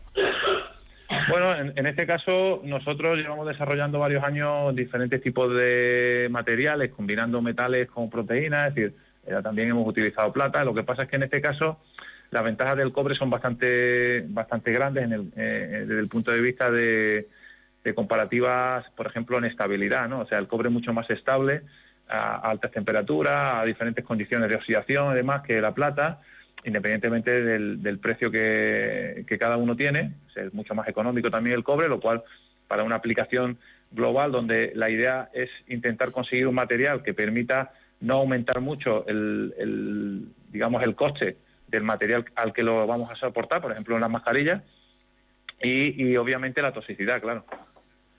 Es mucho menos tóxico como tal, como tal. En nuestro caso todavía menos, porque nuestra estructura hace que aún sea menos tóxico que, por ejemplo, un cobre libre. Bueno. Eh, ¿En qué punto decía se encuentran y cuándo se podría llevar acá al, al- al mercado? Pues ahora mismo estamos en el, en el proceso de escalado, es decir, estamos bueno pues buscando inversores que nos puedan ayudar a intentar eh, producir eh, este material en gran escala y, y una vez lleva- seamos capaces de producirlo, que yo creo que eso en principio no, no debería ser complejo, sí que es verdad que bueno tenemos que pasar los pasos regulatorios de lo que sería la introducción de este material. Eh, bueno, pues ya una vez que eso estuviera hecho, ya simplemente sería pues eh, aplicarlo en diferentes en diferentes medios. Como he comentado anteriormente, ya tenemos varias empresas interesadas a la cual vamos a empezar ya a hacer pruebas a ver si, si el material es eficiente de forma que pueda tener ya digamos un mercado ya lo más rápido posible.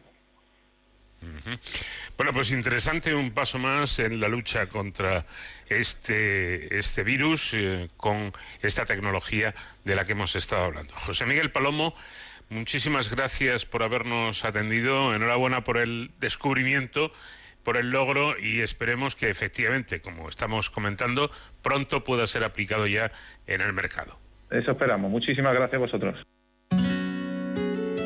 Vamos de cero al infinito en Onda Cero. Paco de León. En el programa anterior iniciamos la serie Preguntas al Cielo, interrogándonos sobre el tamaño del universo y nos centramos en nuestro entorno inmediato, en esa zona casi perdida del universo, en un rincón insignificante en el extremo de un brazo de la Vía Láctea. El profesor de la Fuente, recordarán, nos invitaba a ver en Internet la foto de la Tierra tomada desde un anillo de nuestro vecino Saturno para que asumiéramos con humildad la pequeñez de lo que somos en el contexto del universo y el vacío inmenso existente a nuestro alrededor.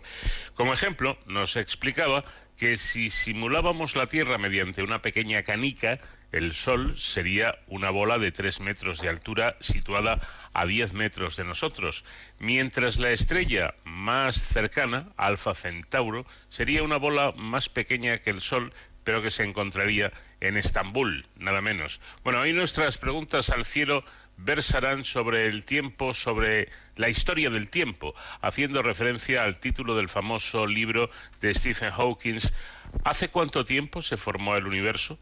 ¿Cómo era en esos primeros momentos? ¿Aparecieron pronto las galaxias y el Sol y la Tierra? ¿Cuándo se inició la vida en nuestro planeta? Preguntas muy interesantes a las que nos va a contestar el profesor. Buenas noches, José David. Eh, buenas noches, tengas tú y nuestros oyentes.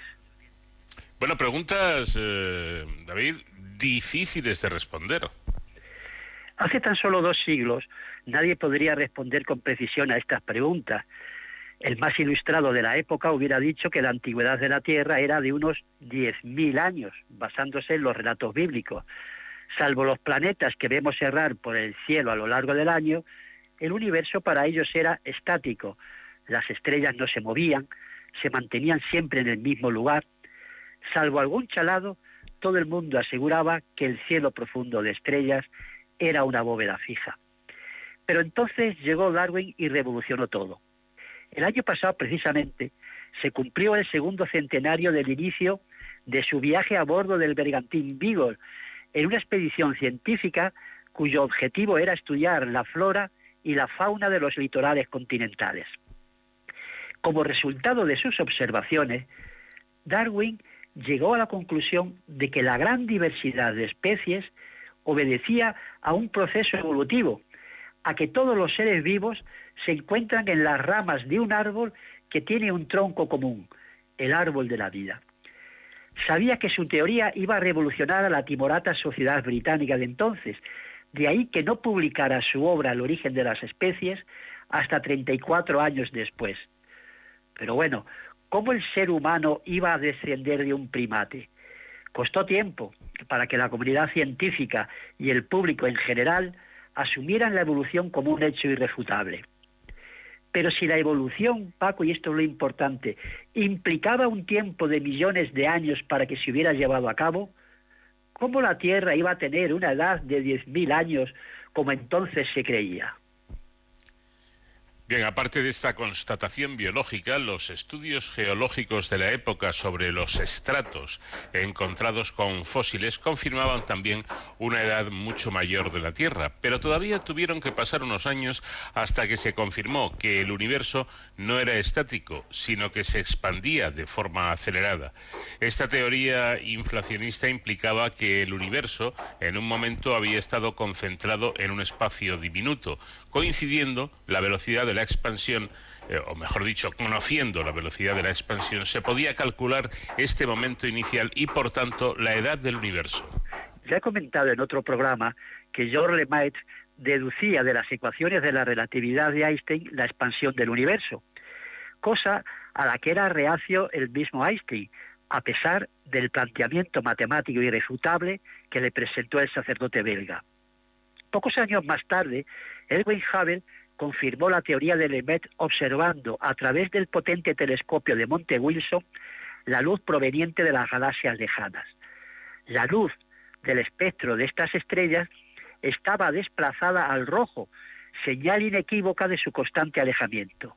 Además, descubrió que cuanto más alejada estuviera una galaxia, con más rapidez se alejaba de nosotros. Conclusión incontestable.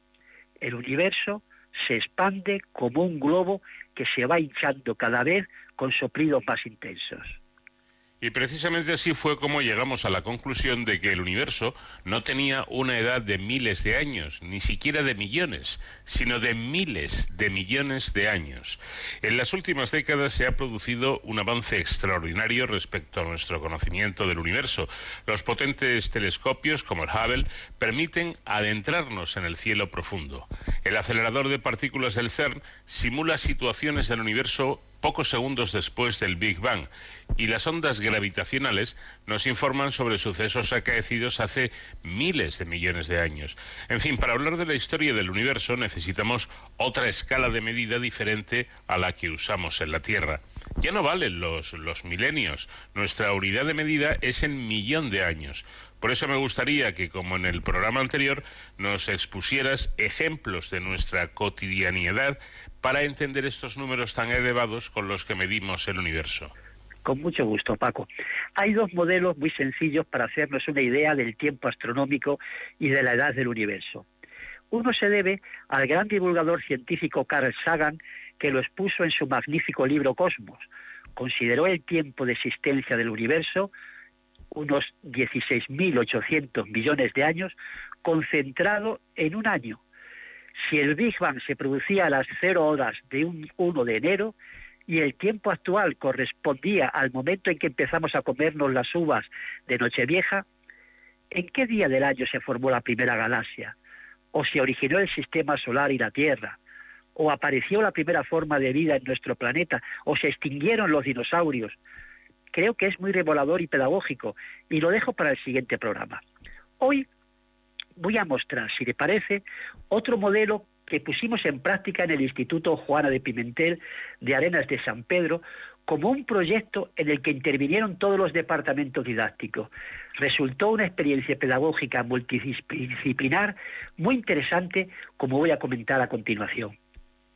Pues adelante, David. Entre nuestros oyentes hay muchos profesores a los que seguro puede servir como guía para llevarlo a cabo en sus centros. Bien. Compramos entonces una cuerda gruesa de 168 metros, que extendimos en las paredes del centro, desde el vestíbulo de entrada hasta la puerta del salón de actos. Cada centímetro simulaba un tiempo de un millón de años, repito, centímetro, millón de años. Luego la cuerda entera, ¿qué representaba a Paco? Pero hay que ver cómo te gusta ponerme deberes. A ver, a ver, cada centímetro, eh, estás diciendo, es un millón de años. Un millón de años. Bueno, pues eh, luego un metro representa 100 millones y por tanto 168 metros son 168 por 100, lo que daría un resultado de 16.800 millones. En efecto, la era del universo. Es, curioso. Imagino que los, los, alumnos recorrerían el trayecto marcado por esa cuerda en la que habríais señalado los momentos más importantes de la historia del universo. Así fue, Paco. Mediante paneles y simulaciones, cada departamento didáctico se encargó de los aspectos temáticos de sus asignaturas. En dos momentos utilizamos simbólicamente la lupa para ampliar su contenido, método que por otra parte es muy frecuente en los libros. En el primer centímetro expusimos la historia del primer millón de años, muy interesante. Y en el último centímetro arranca en realidad nuestra historia como seres humanos. Apareció entonces el Homo sapiens, surgieron la agricultura y la ganadería, nació la escritura, tuvieron lugar los primeros asentamientos humanos y aparecieron las primeras civilizaciones, los mitos, la filosofía, la ciencia. Todos estos temas se ampliaban dentro del salón de actos. Bueno, pues te voy a proponer, si te parece, algunos momentos importantes para que me indiques en qué lugar de esa cuerda, repito, de 168 metros, se encuentran. Responde brevemente, eh, porque en próximos programas profundizaremos en estos sucesos. Por ejemplo, ¿cuándo empezó a formarse la primera materia estelar que fue el embrión de las galaxias y de las estrellas? Muy pronto, relativamente muy pronto, Paco. En la millonésima parte del primer centímetro, los núcleos de los átomos se formaron tres minutos después del Big Bang. Y dentro de este primer centímetro, a los 350.000 años, se acoplaron los electrones a los núcleos y se formaron los primeros átomos. Los fotones de luz entonces se liberaron y el bebé universo, que era oscuro y opaco, se hizo transparente. Aparecieron la luz y los colores, surgieron los núcleos que empezaron a constituir la materia que por efecto de la gravedad permitió las concentraciones que más tarde dieron lugar a las primeras galaxias y estrellas. Bien. ¿Y nuestra galaxia, la Vía Láctea, en qué lugar de la cuerda se formó? Muy tarde. Debemos recorrer 33 metros para encontrarnos con su nacimiento. ¿Y el Sol? Mucho, mucho más tarde a los 122 metros del inicio de la cuerda. O sea, cuando el universo era una persona bastante mayor. En efecto, la edad media de un español gira en torno a los 85 años, me parece. Pues siguiendo el símil que me propones, el sistema solar surge cuando la persona universo tiene 60 años. Es entonces cuando se inicia la historia de la Tierra, nuestro hogar, cuando el universo ya es pues un poco madurito, sí. ¿Y la primera forma de vida cuándo surge? Pues también muy tarde ya, Paco, cuando estamos a 40 metros del final. Entonces brota el árbol de la vida a partir de un brote que los científicos denominan Luca, ancestro común universal. Trece metros más adelante, unas bacterias empiezan a expulsar oxígeno a la atmósfera, un hecho clave en la evolución de la vida. Y mucho más tarde, cuando estamos ya a tan solo 16 metros del final, se forma la primera vida multicelular. ¿Y los primeros humanoides? Pues mira, ya, ya estamos viendo el final. A dos metros tan solo es cuando surgen los primeros mamíferos. Cuando faltan 60 centímetros, fíjate, se extinguen los dinosaurios, momento que es una oportunidad de oro para que los primates se vean liberados del peligro que suponían estos reptiles gigantescos. El Homo habilis, que se mantiene sobre dos pies y puede ya manejar libremente sus manos, surge muy cerca del final, cuando faltan solo 7 centímetros de esta cuerda de 168 metros. Su cerebro empieza entonces a aumentar y poco a poco va desarrollando unas capacidades que le permiten en el último milímetro de nuestra cuerda descubrir las ventajas de la agricultura y la ganadería, empezar a comunicarse a través de la escritura y del arte y a formar asentamientos humanos muy poblados. Bueno, y a partir de ese momento conocemos lo que podríamos denominar nuestra historia reciente. Pues hasta aquí o mejor dicho, hasta este punto llegamos, lo vamos a dejar y adelantamos que en el próximo programa pretendemos profundizar, y seguro que el profesor lo consigue, en los momentos más importantes de la historia del universo. Gracias, como siempre, José David, y te espero la próxima semana para seguir haciendo preguntas al cielo. Pues un abrazo a todos, Paco.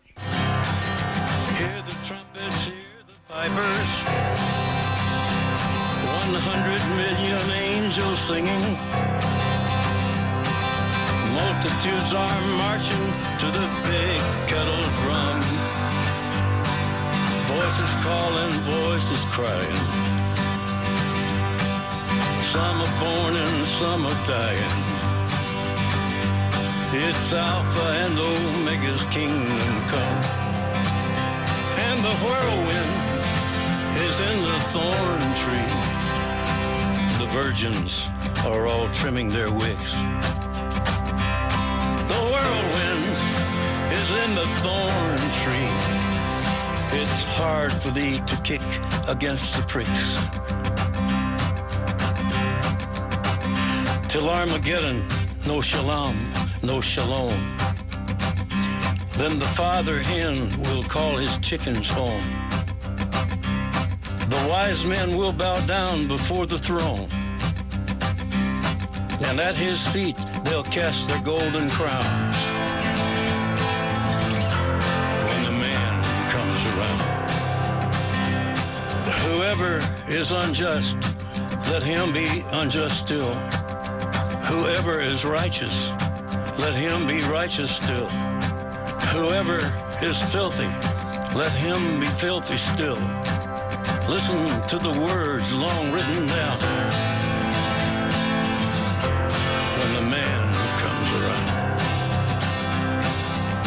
The trumpets, hear the pipers. One hundred million angels singing. Multitudes are marching to the big kettle drum. Voices calling, voices crying. Some are born and some are dying.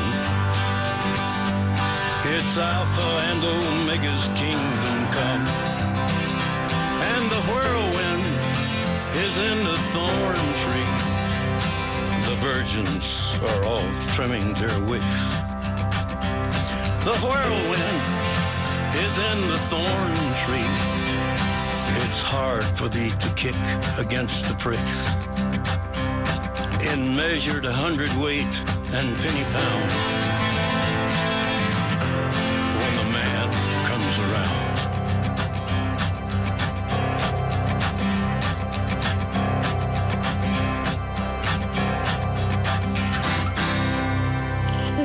Al infinito. Cero. La noticia que vamos, de la que vamos a hablar a continuación tiene que ver con eh, la primera vez que se observa un chorro de gas mientras emerge de la estrella central de una nebulosa. Y es que todas las estrellas con una masa inferior a ocho veces la del Sol terminarán su vida como nebulosas planetarias formadas por una estrella central, el núcleo pelado de la estrella tras la expulsión de, de sus capas exteriores, rodeada de una envoltura fluorescente. Estas nebulosas pueden presentar formas esféricas, bipolares o de gran complejidad. Y aunque todavía se desconoce por qué se desarrolla una forma u otra, los indicios apuntan a la participación de chorros bipolares de material lanzados por la acción de una estrella compañera. Un grupo de astrónomos encabezados por el Instituto de Astrofísica de Andalucía ha conseguido trazar un chorro bipolar de la nebulosa planetaria NGC 2392 situada a entre 3.000 y 5.000 años luz de distancia de la Tierra en la constelación de Géminis hasta su estrella central, demostrando así que el proceso de lanzamiento del chorro sigue aún activo.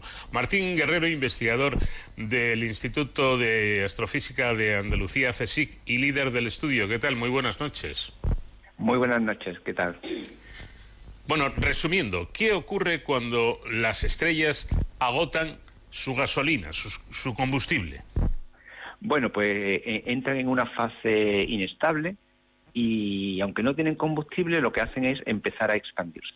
El Sol cuando dentro de 5.000 millones de años, todavía nos queda mucho tiempo, llega al final de su vida, empezará a expandirse, pasará a la órbita de Venus, pasará a la órbita de Mercurio, por supuesto, de la Tierra incluso, y podría llegar hasta la de Marte y llega un momento en el que ya no tiene capacidad para retener esa envoltura tan extensa y la pierde en el espacio. Entonces queda únicamente el núcleo de la estrella, un núcleo muy caliente, y ese material que se ha expandido y como recibe esa radiación ultravioleta tan intensa del, del núcleo de la estrella, pues florece. Y eso es lo que nosotros llamamos una nebulosa planetaria. En realidad es un objeto muy efímero, solo dura 30.000 años, que eso en astronomía es nada.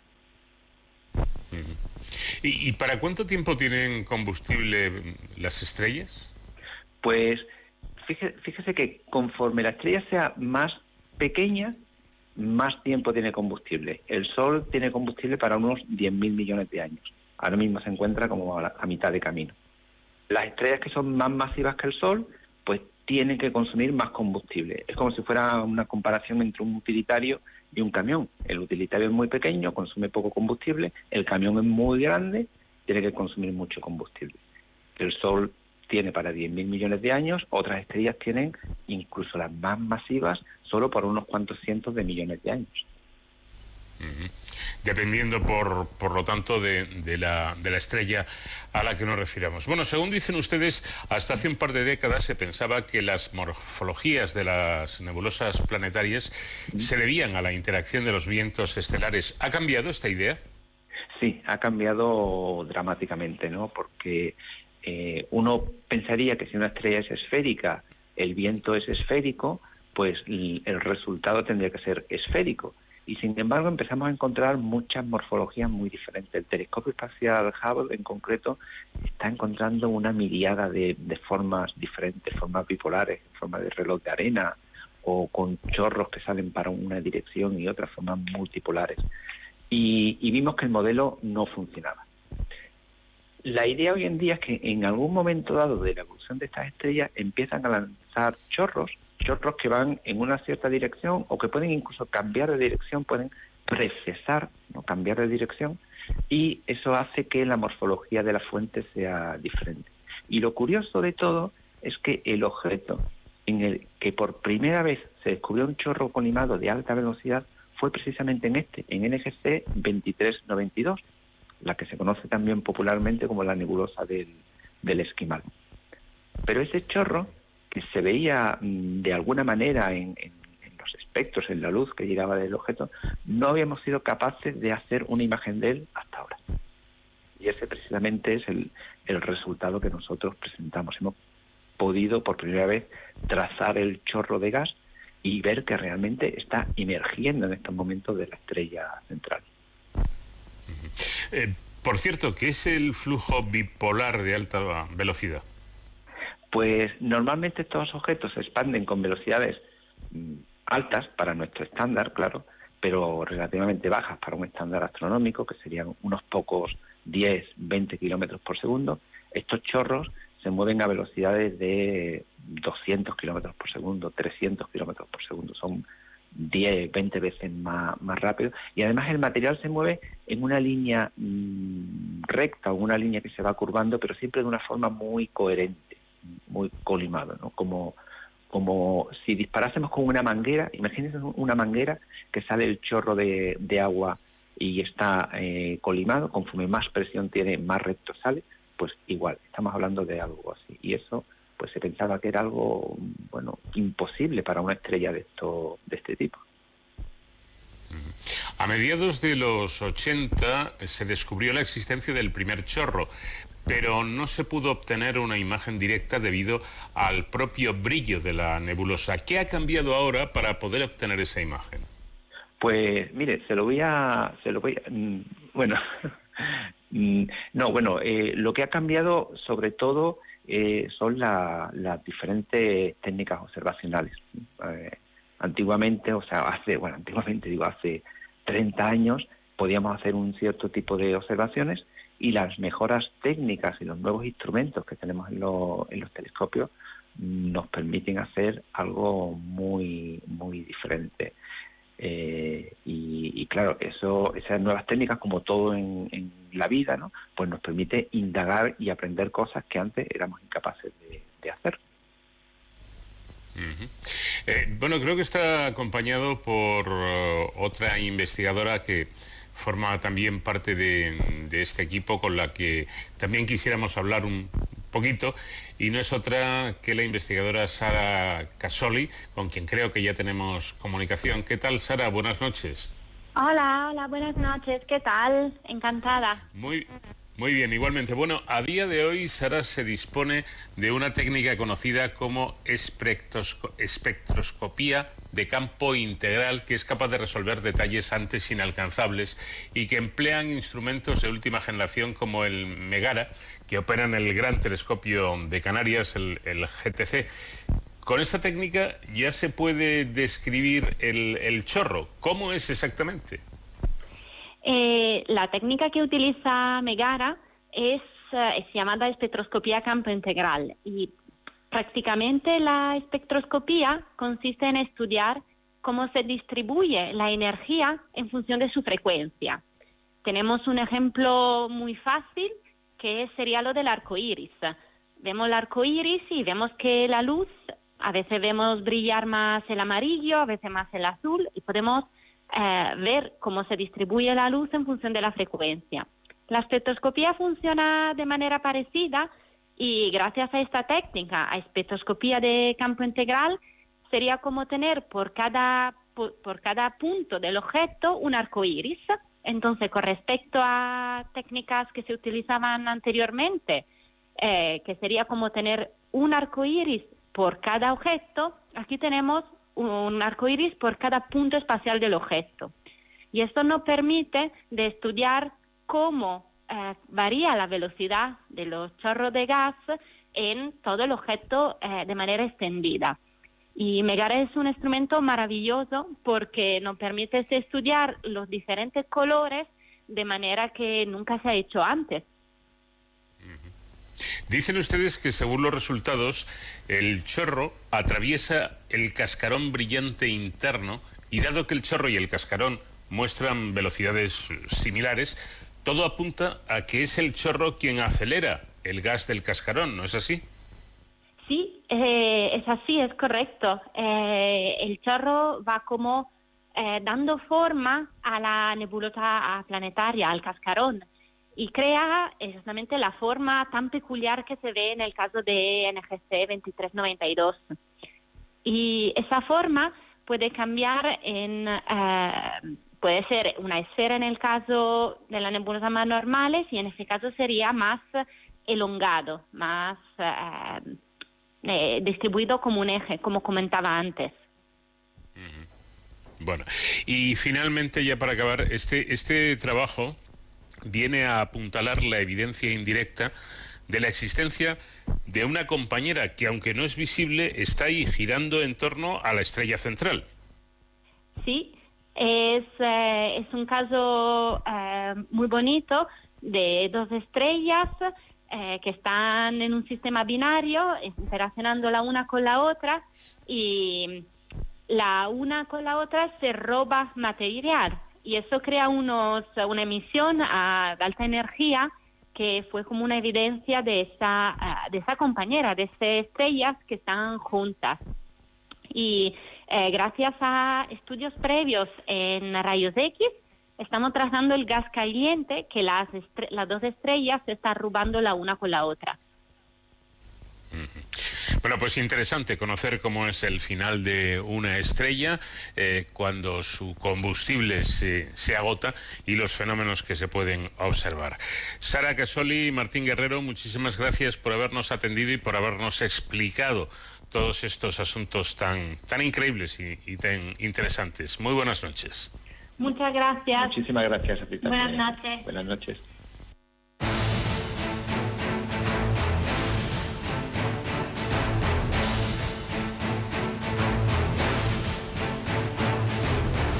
Para la seguridad y las emergencias, como cada semana al final del programa solemos hacer con nuestro experto David Ferrero. ¿Qué tal David? Muy buenas noches. Buenas madrugadas Paco. Bueno, la semana pasada conocíamos que el Servicio de Empleo Público del Ministerio de Trabajo recibió uno de los mayores ciberataques que ha sufrido la Administración Pública Española hasta la fecha. El ataque eh, ha puesto verdaderamente en jaque el funcionamiento de una entidad que es esencial de la Administración y que gestiona, entre otras cosas, directamente trámites tan importantes como las prestaciones o ayudas al desempleo o los, o los ERTES. ¿no? Eh, tal ha sido la envergadura de, de la incidencia provocada que más de una semana después del ataque el SEPE sigue teniendo problemas en su funcionamiento, aunque bueno, es verdad que paulatinamente ha ido volviendo a la normalidad. Hoy sabemos, o al menos eso aseguran desde el Ministerio, que el ataque no ha supuesto el robo de datos personales, que era una de las cosas que más preocupaba, pero es verdad que aún quedan muchas incógnitas por resolver. Para analizar este caso de ciberseguridad, o mejor dicho, de ciberinseguridad, contamos con la experta Eva Moya, que es manager de riesgo y fraude digital de la consultora especializada Nemo. Buenas noches y bienvenida, Eva.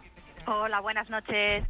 Eh, el CP ha recibido, Eva, este ataque de los que se denominan ransomware. ¿Qué características tiene este tipo de ciberataque? ¿Cómo se produce?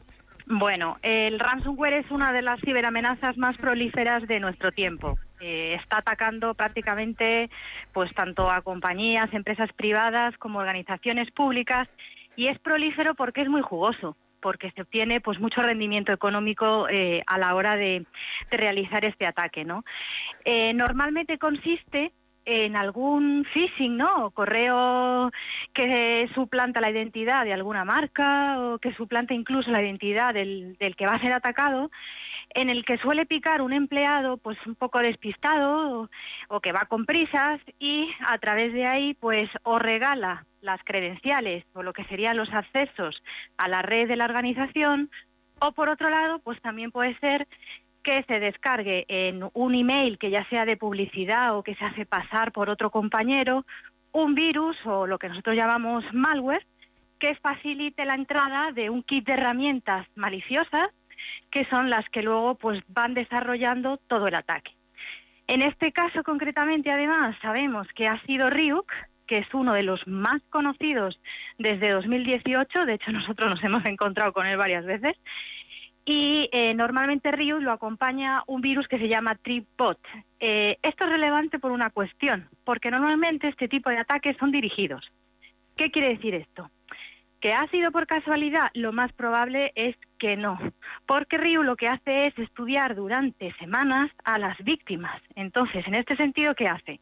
Bueno, pues lanza kits de herramientas para investigar cómo son las redes y en este sentido ver dónde estarían esas vulnerabilidades para luego explotarlas posteriormente cuando lancen el ataque. Bueno, lo cierto es que el Ministerio asegura que no ha habido ningún robo de datos personales de los millones de datos que debe tener el SEPE. ¿Se puede saber a ciencia cierta si esto es así?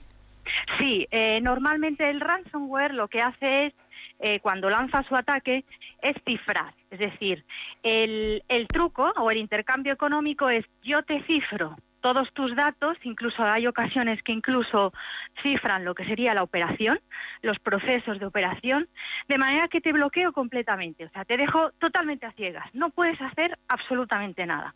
Entonces, como no puedes hacer nada, claro, tienes dos impactos. Uno, no puedes seguir tu operación diaria, en este caso, pues con las gestiones del SEPE, y por otro lado, tienes un impacto reputacional, porque normalmente este tipo de crisis salen a los medios de comunicación y te dejan en evidencia.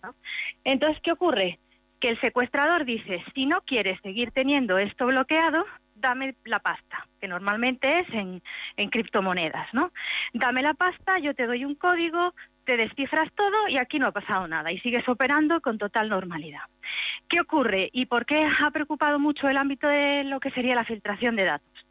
Porque últimamente, y ya dentro de lo que es un modelo de crime as a service, lo que sería el crimen en modo servicio, lo que está ocurriendo es que además de asustarte con que te bloqueo toda la operación, algunos kits de herramientas maliciosas lo que hacen es que mientras van cifrando, van robando la información. Entonces, al robarla, eh, te asustan o te extorsionan de dos maneras. Una, por un lado, con el bloqueo de la operación que conocemos todos desde hace años, y por otro lado, se van al mercado negro y empiezan a publicar pequeñas piezas de contenido diciendo, tengo además tus datos, si no me pagas, entonces lo que voy a hacer es liberarlos y lanzarlos en el mercado negro, a la venta de otros cibercriminales, que salgan los periódicos y bueno, pues es digamos como lo que le llaman ahora una extorsión doble. ¿Por qué está pasando esto? Bueno, pues porque ya desde hace unos años las empresas han entendido que eh, eh, no conviene pagar en el ransomware, ¿no? Entonces, bueno, pues tienen sus copias de seguridad, ya no es tan fácil que los criminales obtengan ese rendimiento económico pues que se tenía antes, ¿no? Y entonces eh, piensan, bueno, pues extorsionamos de la otra manera. Es decir, te robo además los datos, vale, no me quieres pagar por el bloqueo, no te preocupes, pero me vas a pagar para que yo no publique todos esos datos. En el caso del SEP es gravísimo, hubiera sido gravísimo porque tenemos una cantidad de datos personales de ciudadanos españoles que podrían ser utilizados posteriormente para otros ciberataques, ¿no? Eh, Eva, de momento se desconoce la procedencia del ciberataque. ¿Podemos tener alguna pista de su autoría o se puede llegar a saber quién lo ha, quién lo ha realizado? A ver, se está hablando ya, ¿no? Al, al ser Ryuk, eh, y aunque hace unos años se pensaba que Ryuk era de Corea del Norte, nuestros amigos coreanos del norte, finalmente la comunidad científica en el ámbito de la ciberseguridad, más o menos, ¿no? porque al final nunca hay una prueba definitiva, está considerando que la atribución de Ryuk es rusa. Concretamente de un grupo que se llama Wizard Spider, que como sabéis en el mundo cibercriminal pues hay que ser como muy creativo para, para poner nombres a los grupos, las amenazas y las herramientas maliciosas, ¿no? Entonces sí es muy probable que sean que sean rusos. Ahora de ahí a que vinculemos directamente que pueda ser una PT, ¿no? Una, amenaza avanzada persistente que directamente esté financiada por un estado, pues no, ahí ya tenemos que ser un poquito más prudentes, ¿no? En ese sentido, pues puede que sean grupos cibercriminales y no sabemos hasta qué punto pueden llegar a estar financiados o no por el Estado. ¿no? ¿Son habituales los ciberataques a empresas o entidades en España? Porque da la sensación de que solo nos enteramos cuando pasa algo como esto del SEPE a gran escala. Sí, bueno, también es normal, ¿no? es decir, eh, realmente el daño reputacional es muy salvaje, muy salvaje, ¿no? Entonces, eh, estos ataques son muy habituales en España, en Europa y en el mundo. O sea, eh, eh, realmente es tremendo. O sea, como digo, es uno de los ataques más prolíferos que tenemos hoy en día, incluso a particulares. Entonces, ¿qué pasa? Que, bueno, según cómo lo manejes o según la organización que seas, puedes contener más o menos que no salga por ahí o que no haya un empleado que diga, nos ha pasado esto, ¿no? A los medios de comunicación. ¿Qué ocurre? Que cuando ocurre en un organismo público, pues evidentemente nos enteramos. Nos enteramos además también porque nosotros en España debemos avisar al Centro Criptológico Nacional. Entonces, claro, hay unos movimientos eh, que ya de alguna manera obligan a que públicamente nos vayamos enterando. Entonces, son estos impactos que vamos teniendo de vez en cuando respecto a este tipo a este tipo de ataques, ¿no? En el caso del SEPI, además, uno de los problemas que debemos tener en cuenta con en, en, este mundo cibercriminal es que ellos son muy inteligentes. Ellos hacen estudio de negocios sobre a quién atacar. Entonces ahora mismo, en tiempo de pandemia, sabiendo que España pues tiene el número de parados que tiene, pues los criminales se han ido a buscar las organizaciones donde pueden hacer más daño. Entonces, lo de, el hecho de que haya sido el STP no es al azar. El STP, pues evidentemente está saliendo en los periódicos, está saliendo eh, la cantidad ingente de ciudadanos que están pidiendo pues subvenciones, ayudas y que están pasando pues por una situación de amplio sufrimiento y lamentablemente los criminales pueden aprovechar esto, como lo hicieron, por ejemplo, cuando fue el COVID, haciéndose pasar bueno, pues la Organización Mundial de la Salud o haciéndose pasar por cualquiera para ver si, si caes en la trampa, ¿no? Bueno, vemos que... Muy poco tiempo, una última cuestión brevemente. El cibercrimen no es algo nuevo y además está eh, pues ya entroncado con el con el crimen organizado como vemos. Eva, eh, ¿qué nos falta para estar bien protegidos? Porque parece que aunque llevamos muchos años hablando de ciberseguridad, seguimos con la guardia baja. Sí, bueno, a ver, David, también hay que entender que eh, en, en, estos tiempos de transformación digital y el teletrabajo está siendo más complicado protegernos, porque el perímetro de seguridad es mucho más amplio, dado que los dispositivos ya no solo están en las oficinas, sino que también están en los hogares, ¿no? Yo al final, y ya sé que lo decimos todos los compañeros del, del sector, seguimos insistiendo en la concienciación, es decir, al final esto entra porque un empleado despistado, pues sin querer, le ha dado un enlace, o porque no hemos configurado bien, pues a lo mejor a el perímetro, es decir, pequeños detalles que al final pues es necesario invertir un poco de tiempo y recursos para hacer lo posible por protegernos. Ahora bien, con toda la sinceridad y en mi opinión, nunca vamos a conseguir el 100%. O el evitarlo se pone todos nuestros medios, pero esta gente, si al final de verdad quiere entrar, pues tarde o temprano entra. Bueno, sabemos que... de riesgo y fraude digital de Nemo, muchísimas gracias por habernos acompañado y por habernos dedicado estos minutos. Un placer, buenas noches. Hasta David, luego. gracias también a ti como siempre y te espero la próxima semana. Hasta entonces, ya saben, protéjanse. De cero al infinito.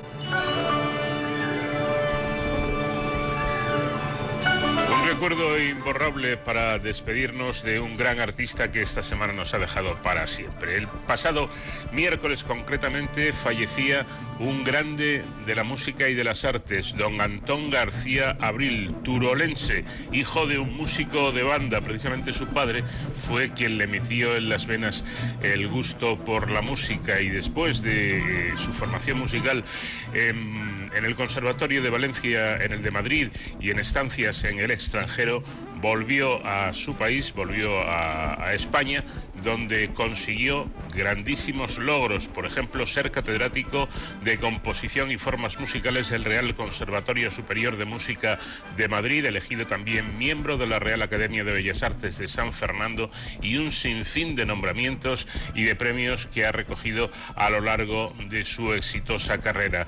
Ha compuesto obras orquestales, eh, música de cámara y obras vocales, pero sin duda alguna donde destacó y donde consiguió la fama fue en la composición de músicas para cine, para películas y para series de televisión. El recuerdo de las eh, músicas del Hombre y la Tierra, Curro Jiménez, Los Santos Inocentes, Fortunata y Jacinta, Anillos de Oro o Ramón y Cajal le acompañará siempre. Se nos fue Antón García Abril, el gran músico, y nos quedaron sus obras para siempre. Descanse en paz.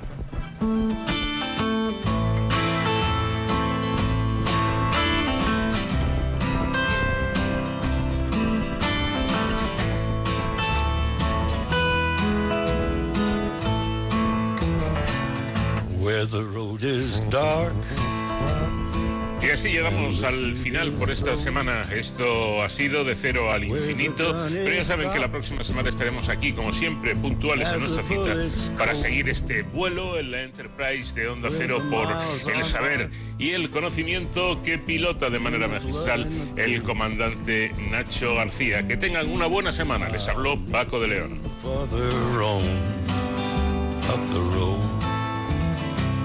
Got on my dead man suit and my smiling skull ring, my lucky graveyard boots, and a song to sing.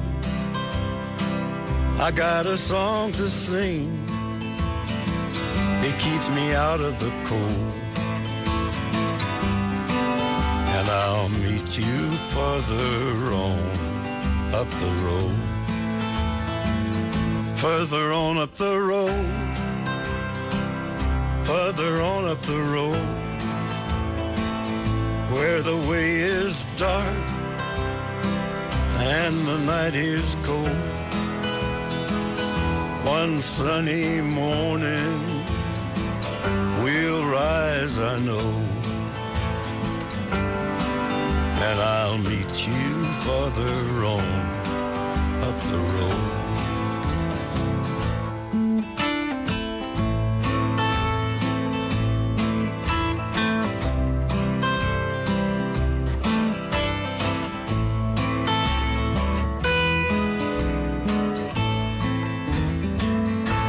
been out in the desert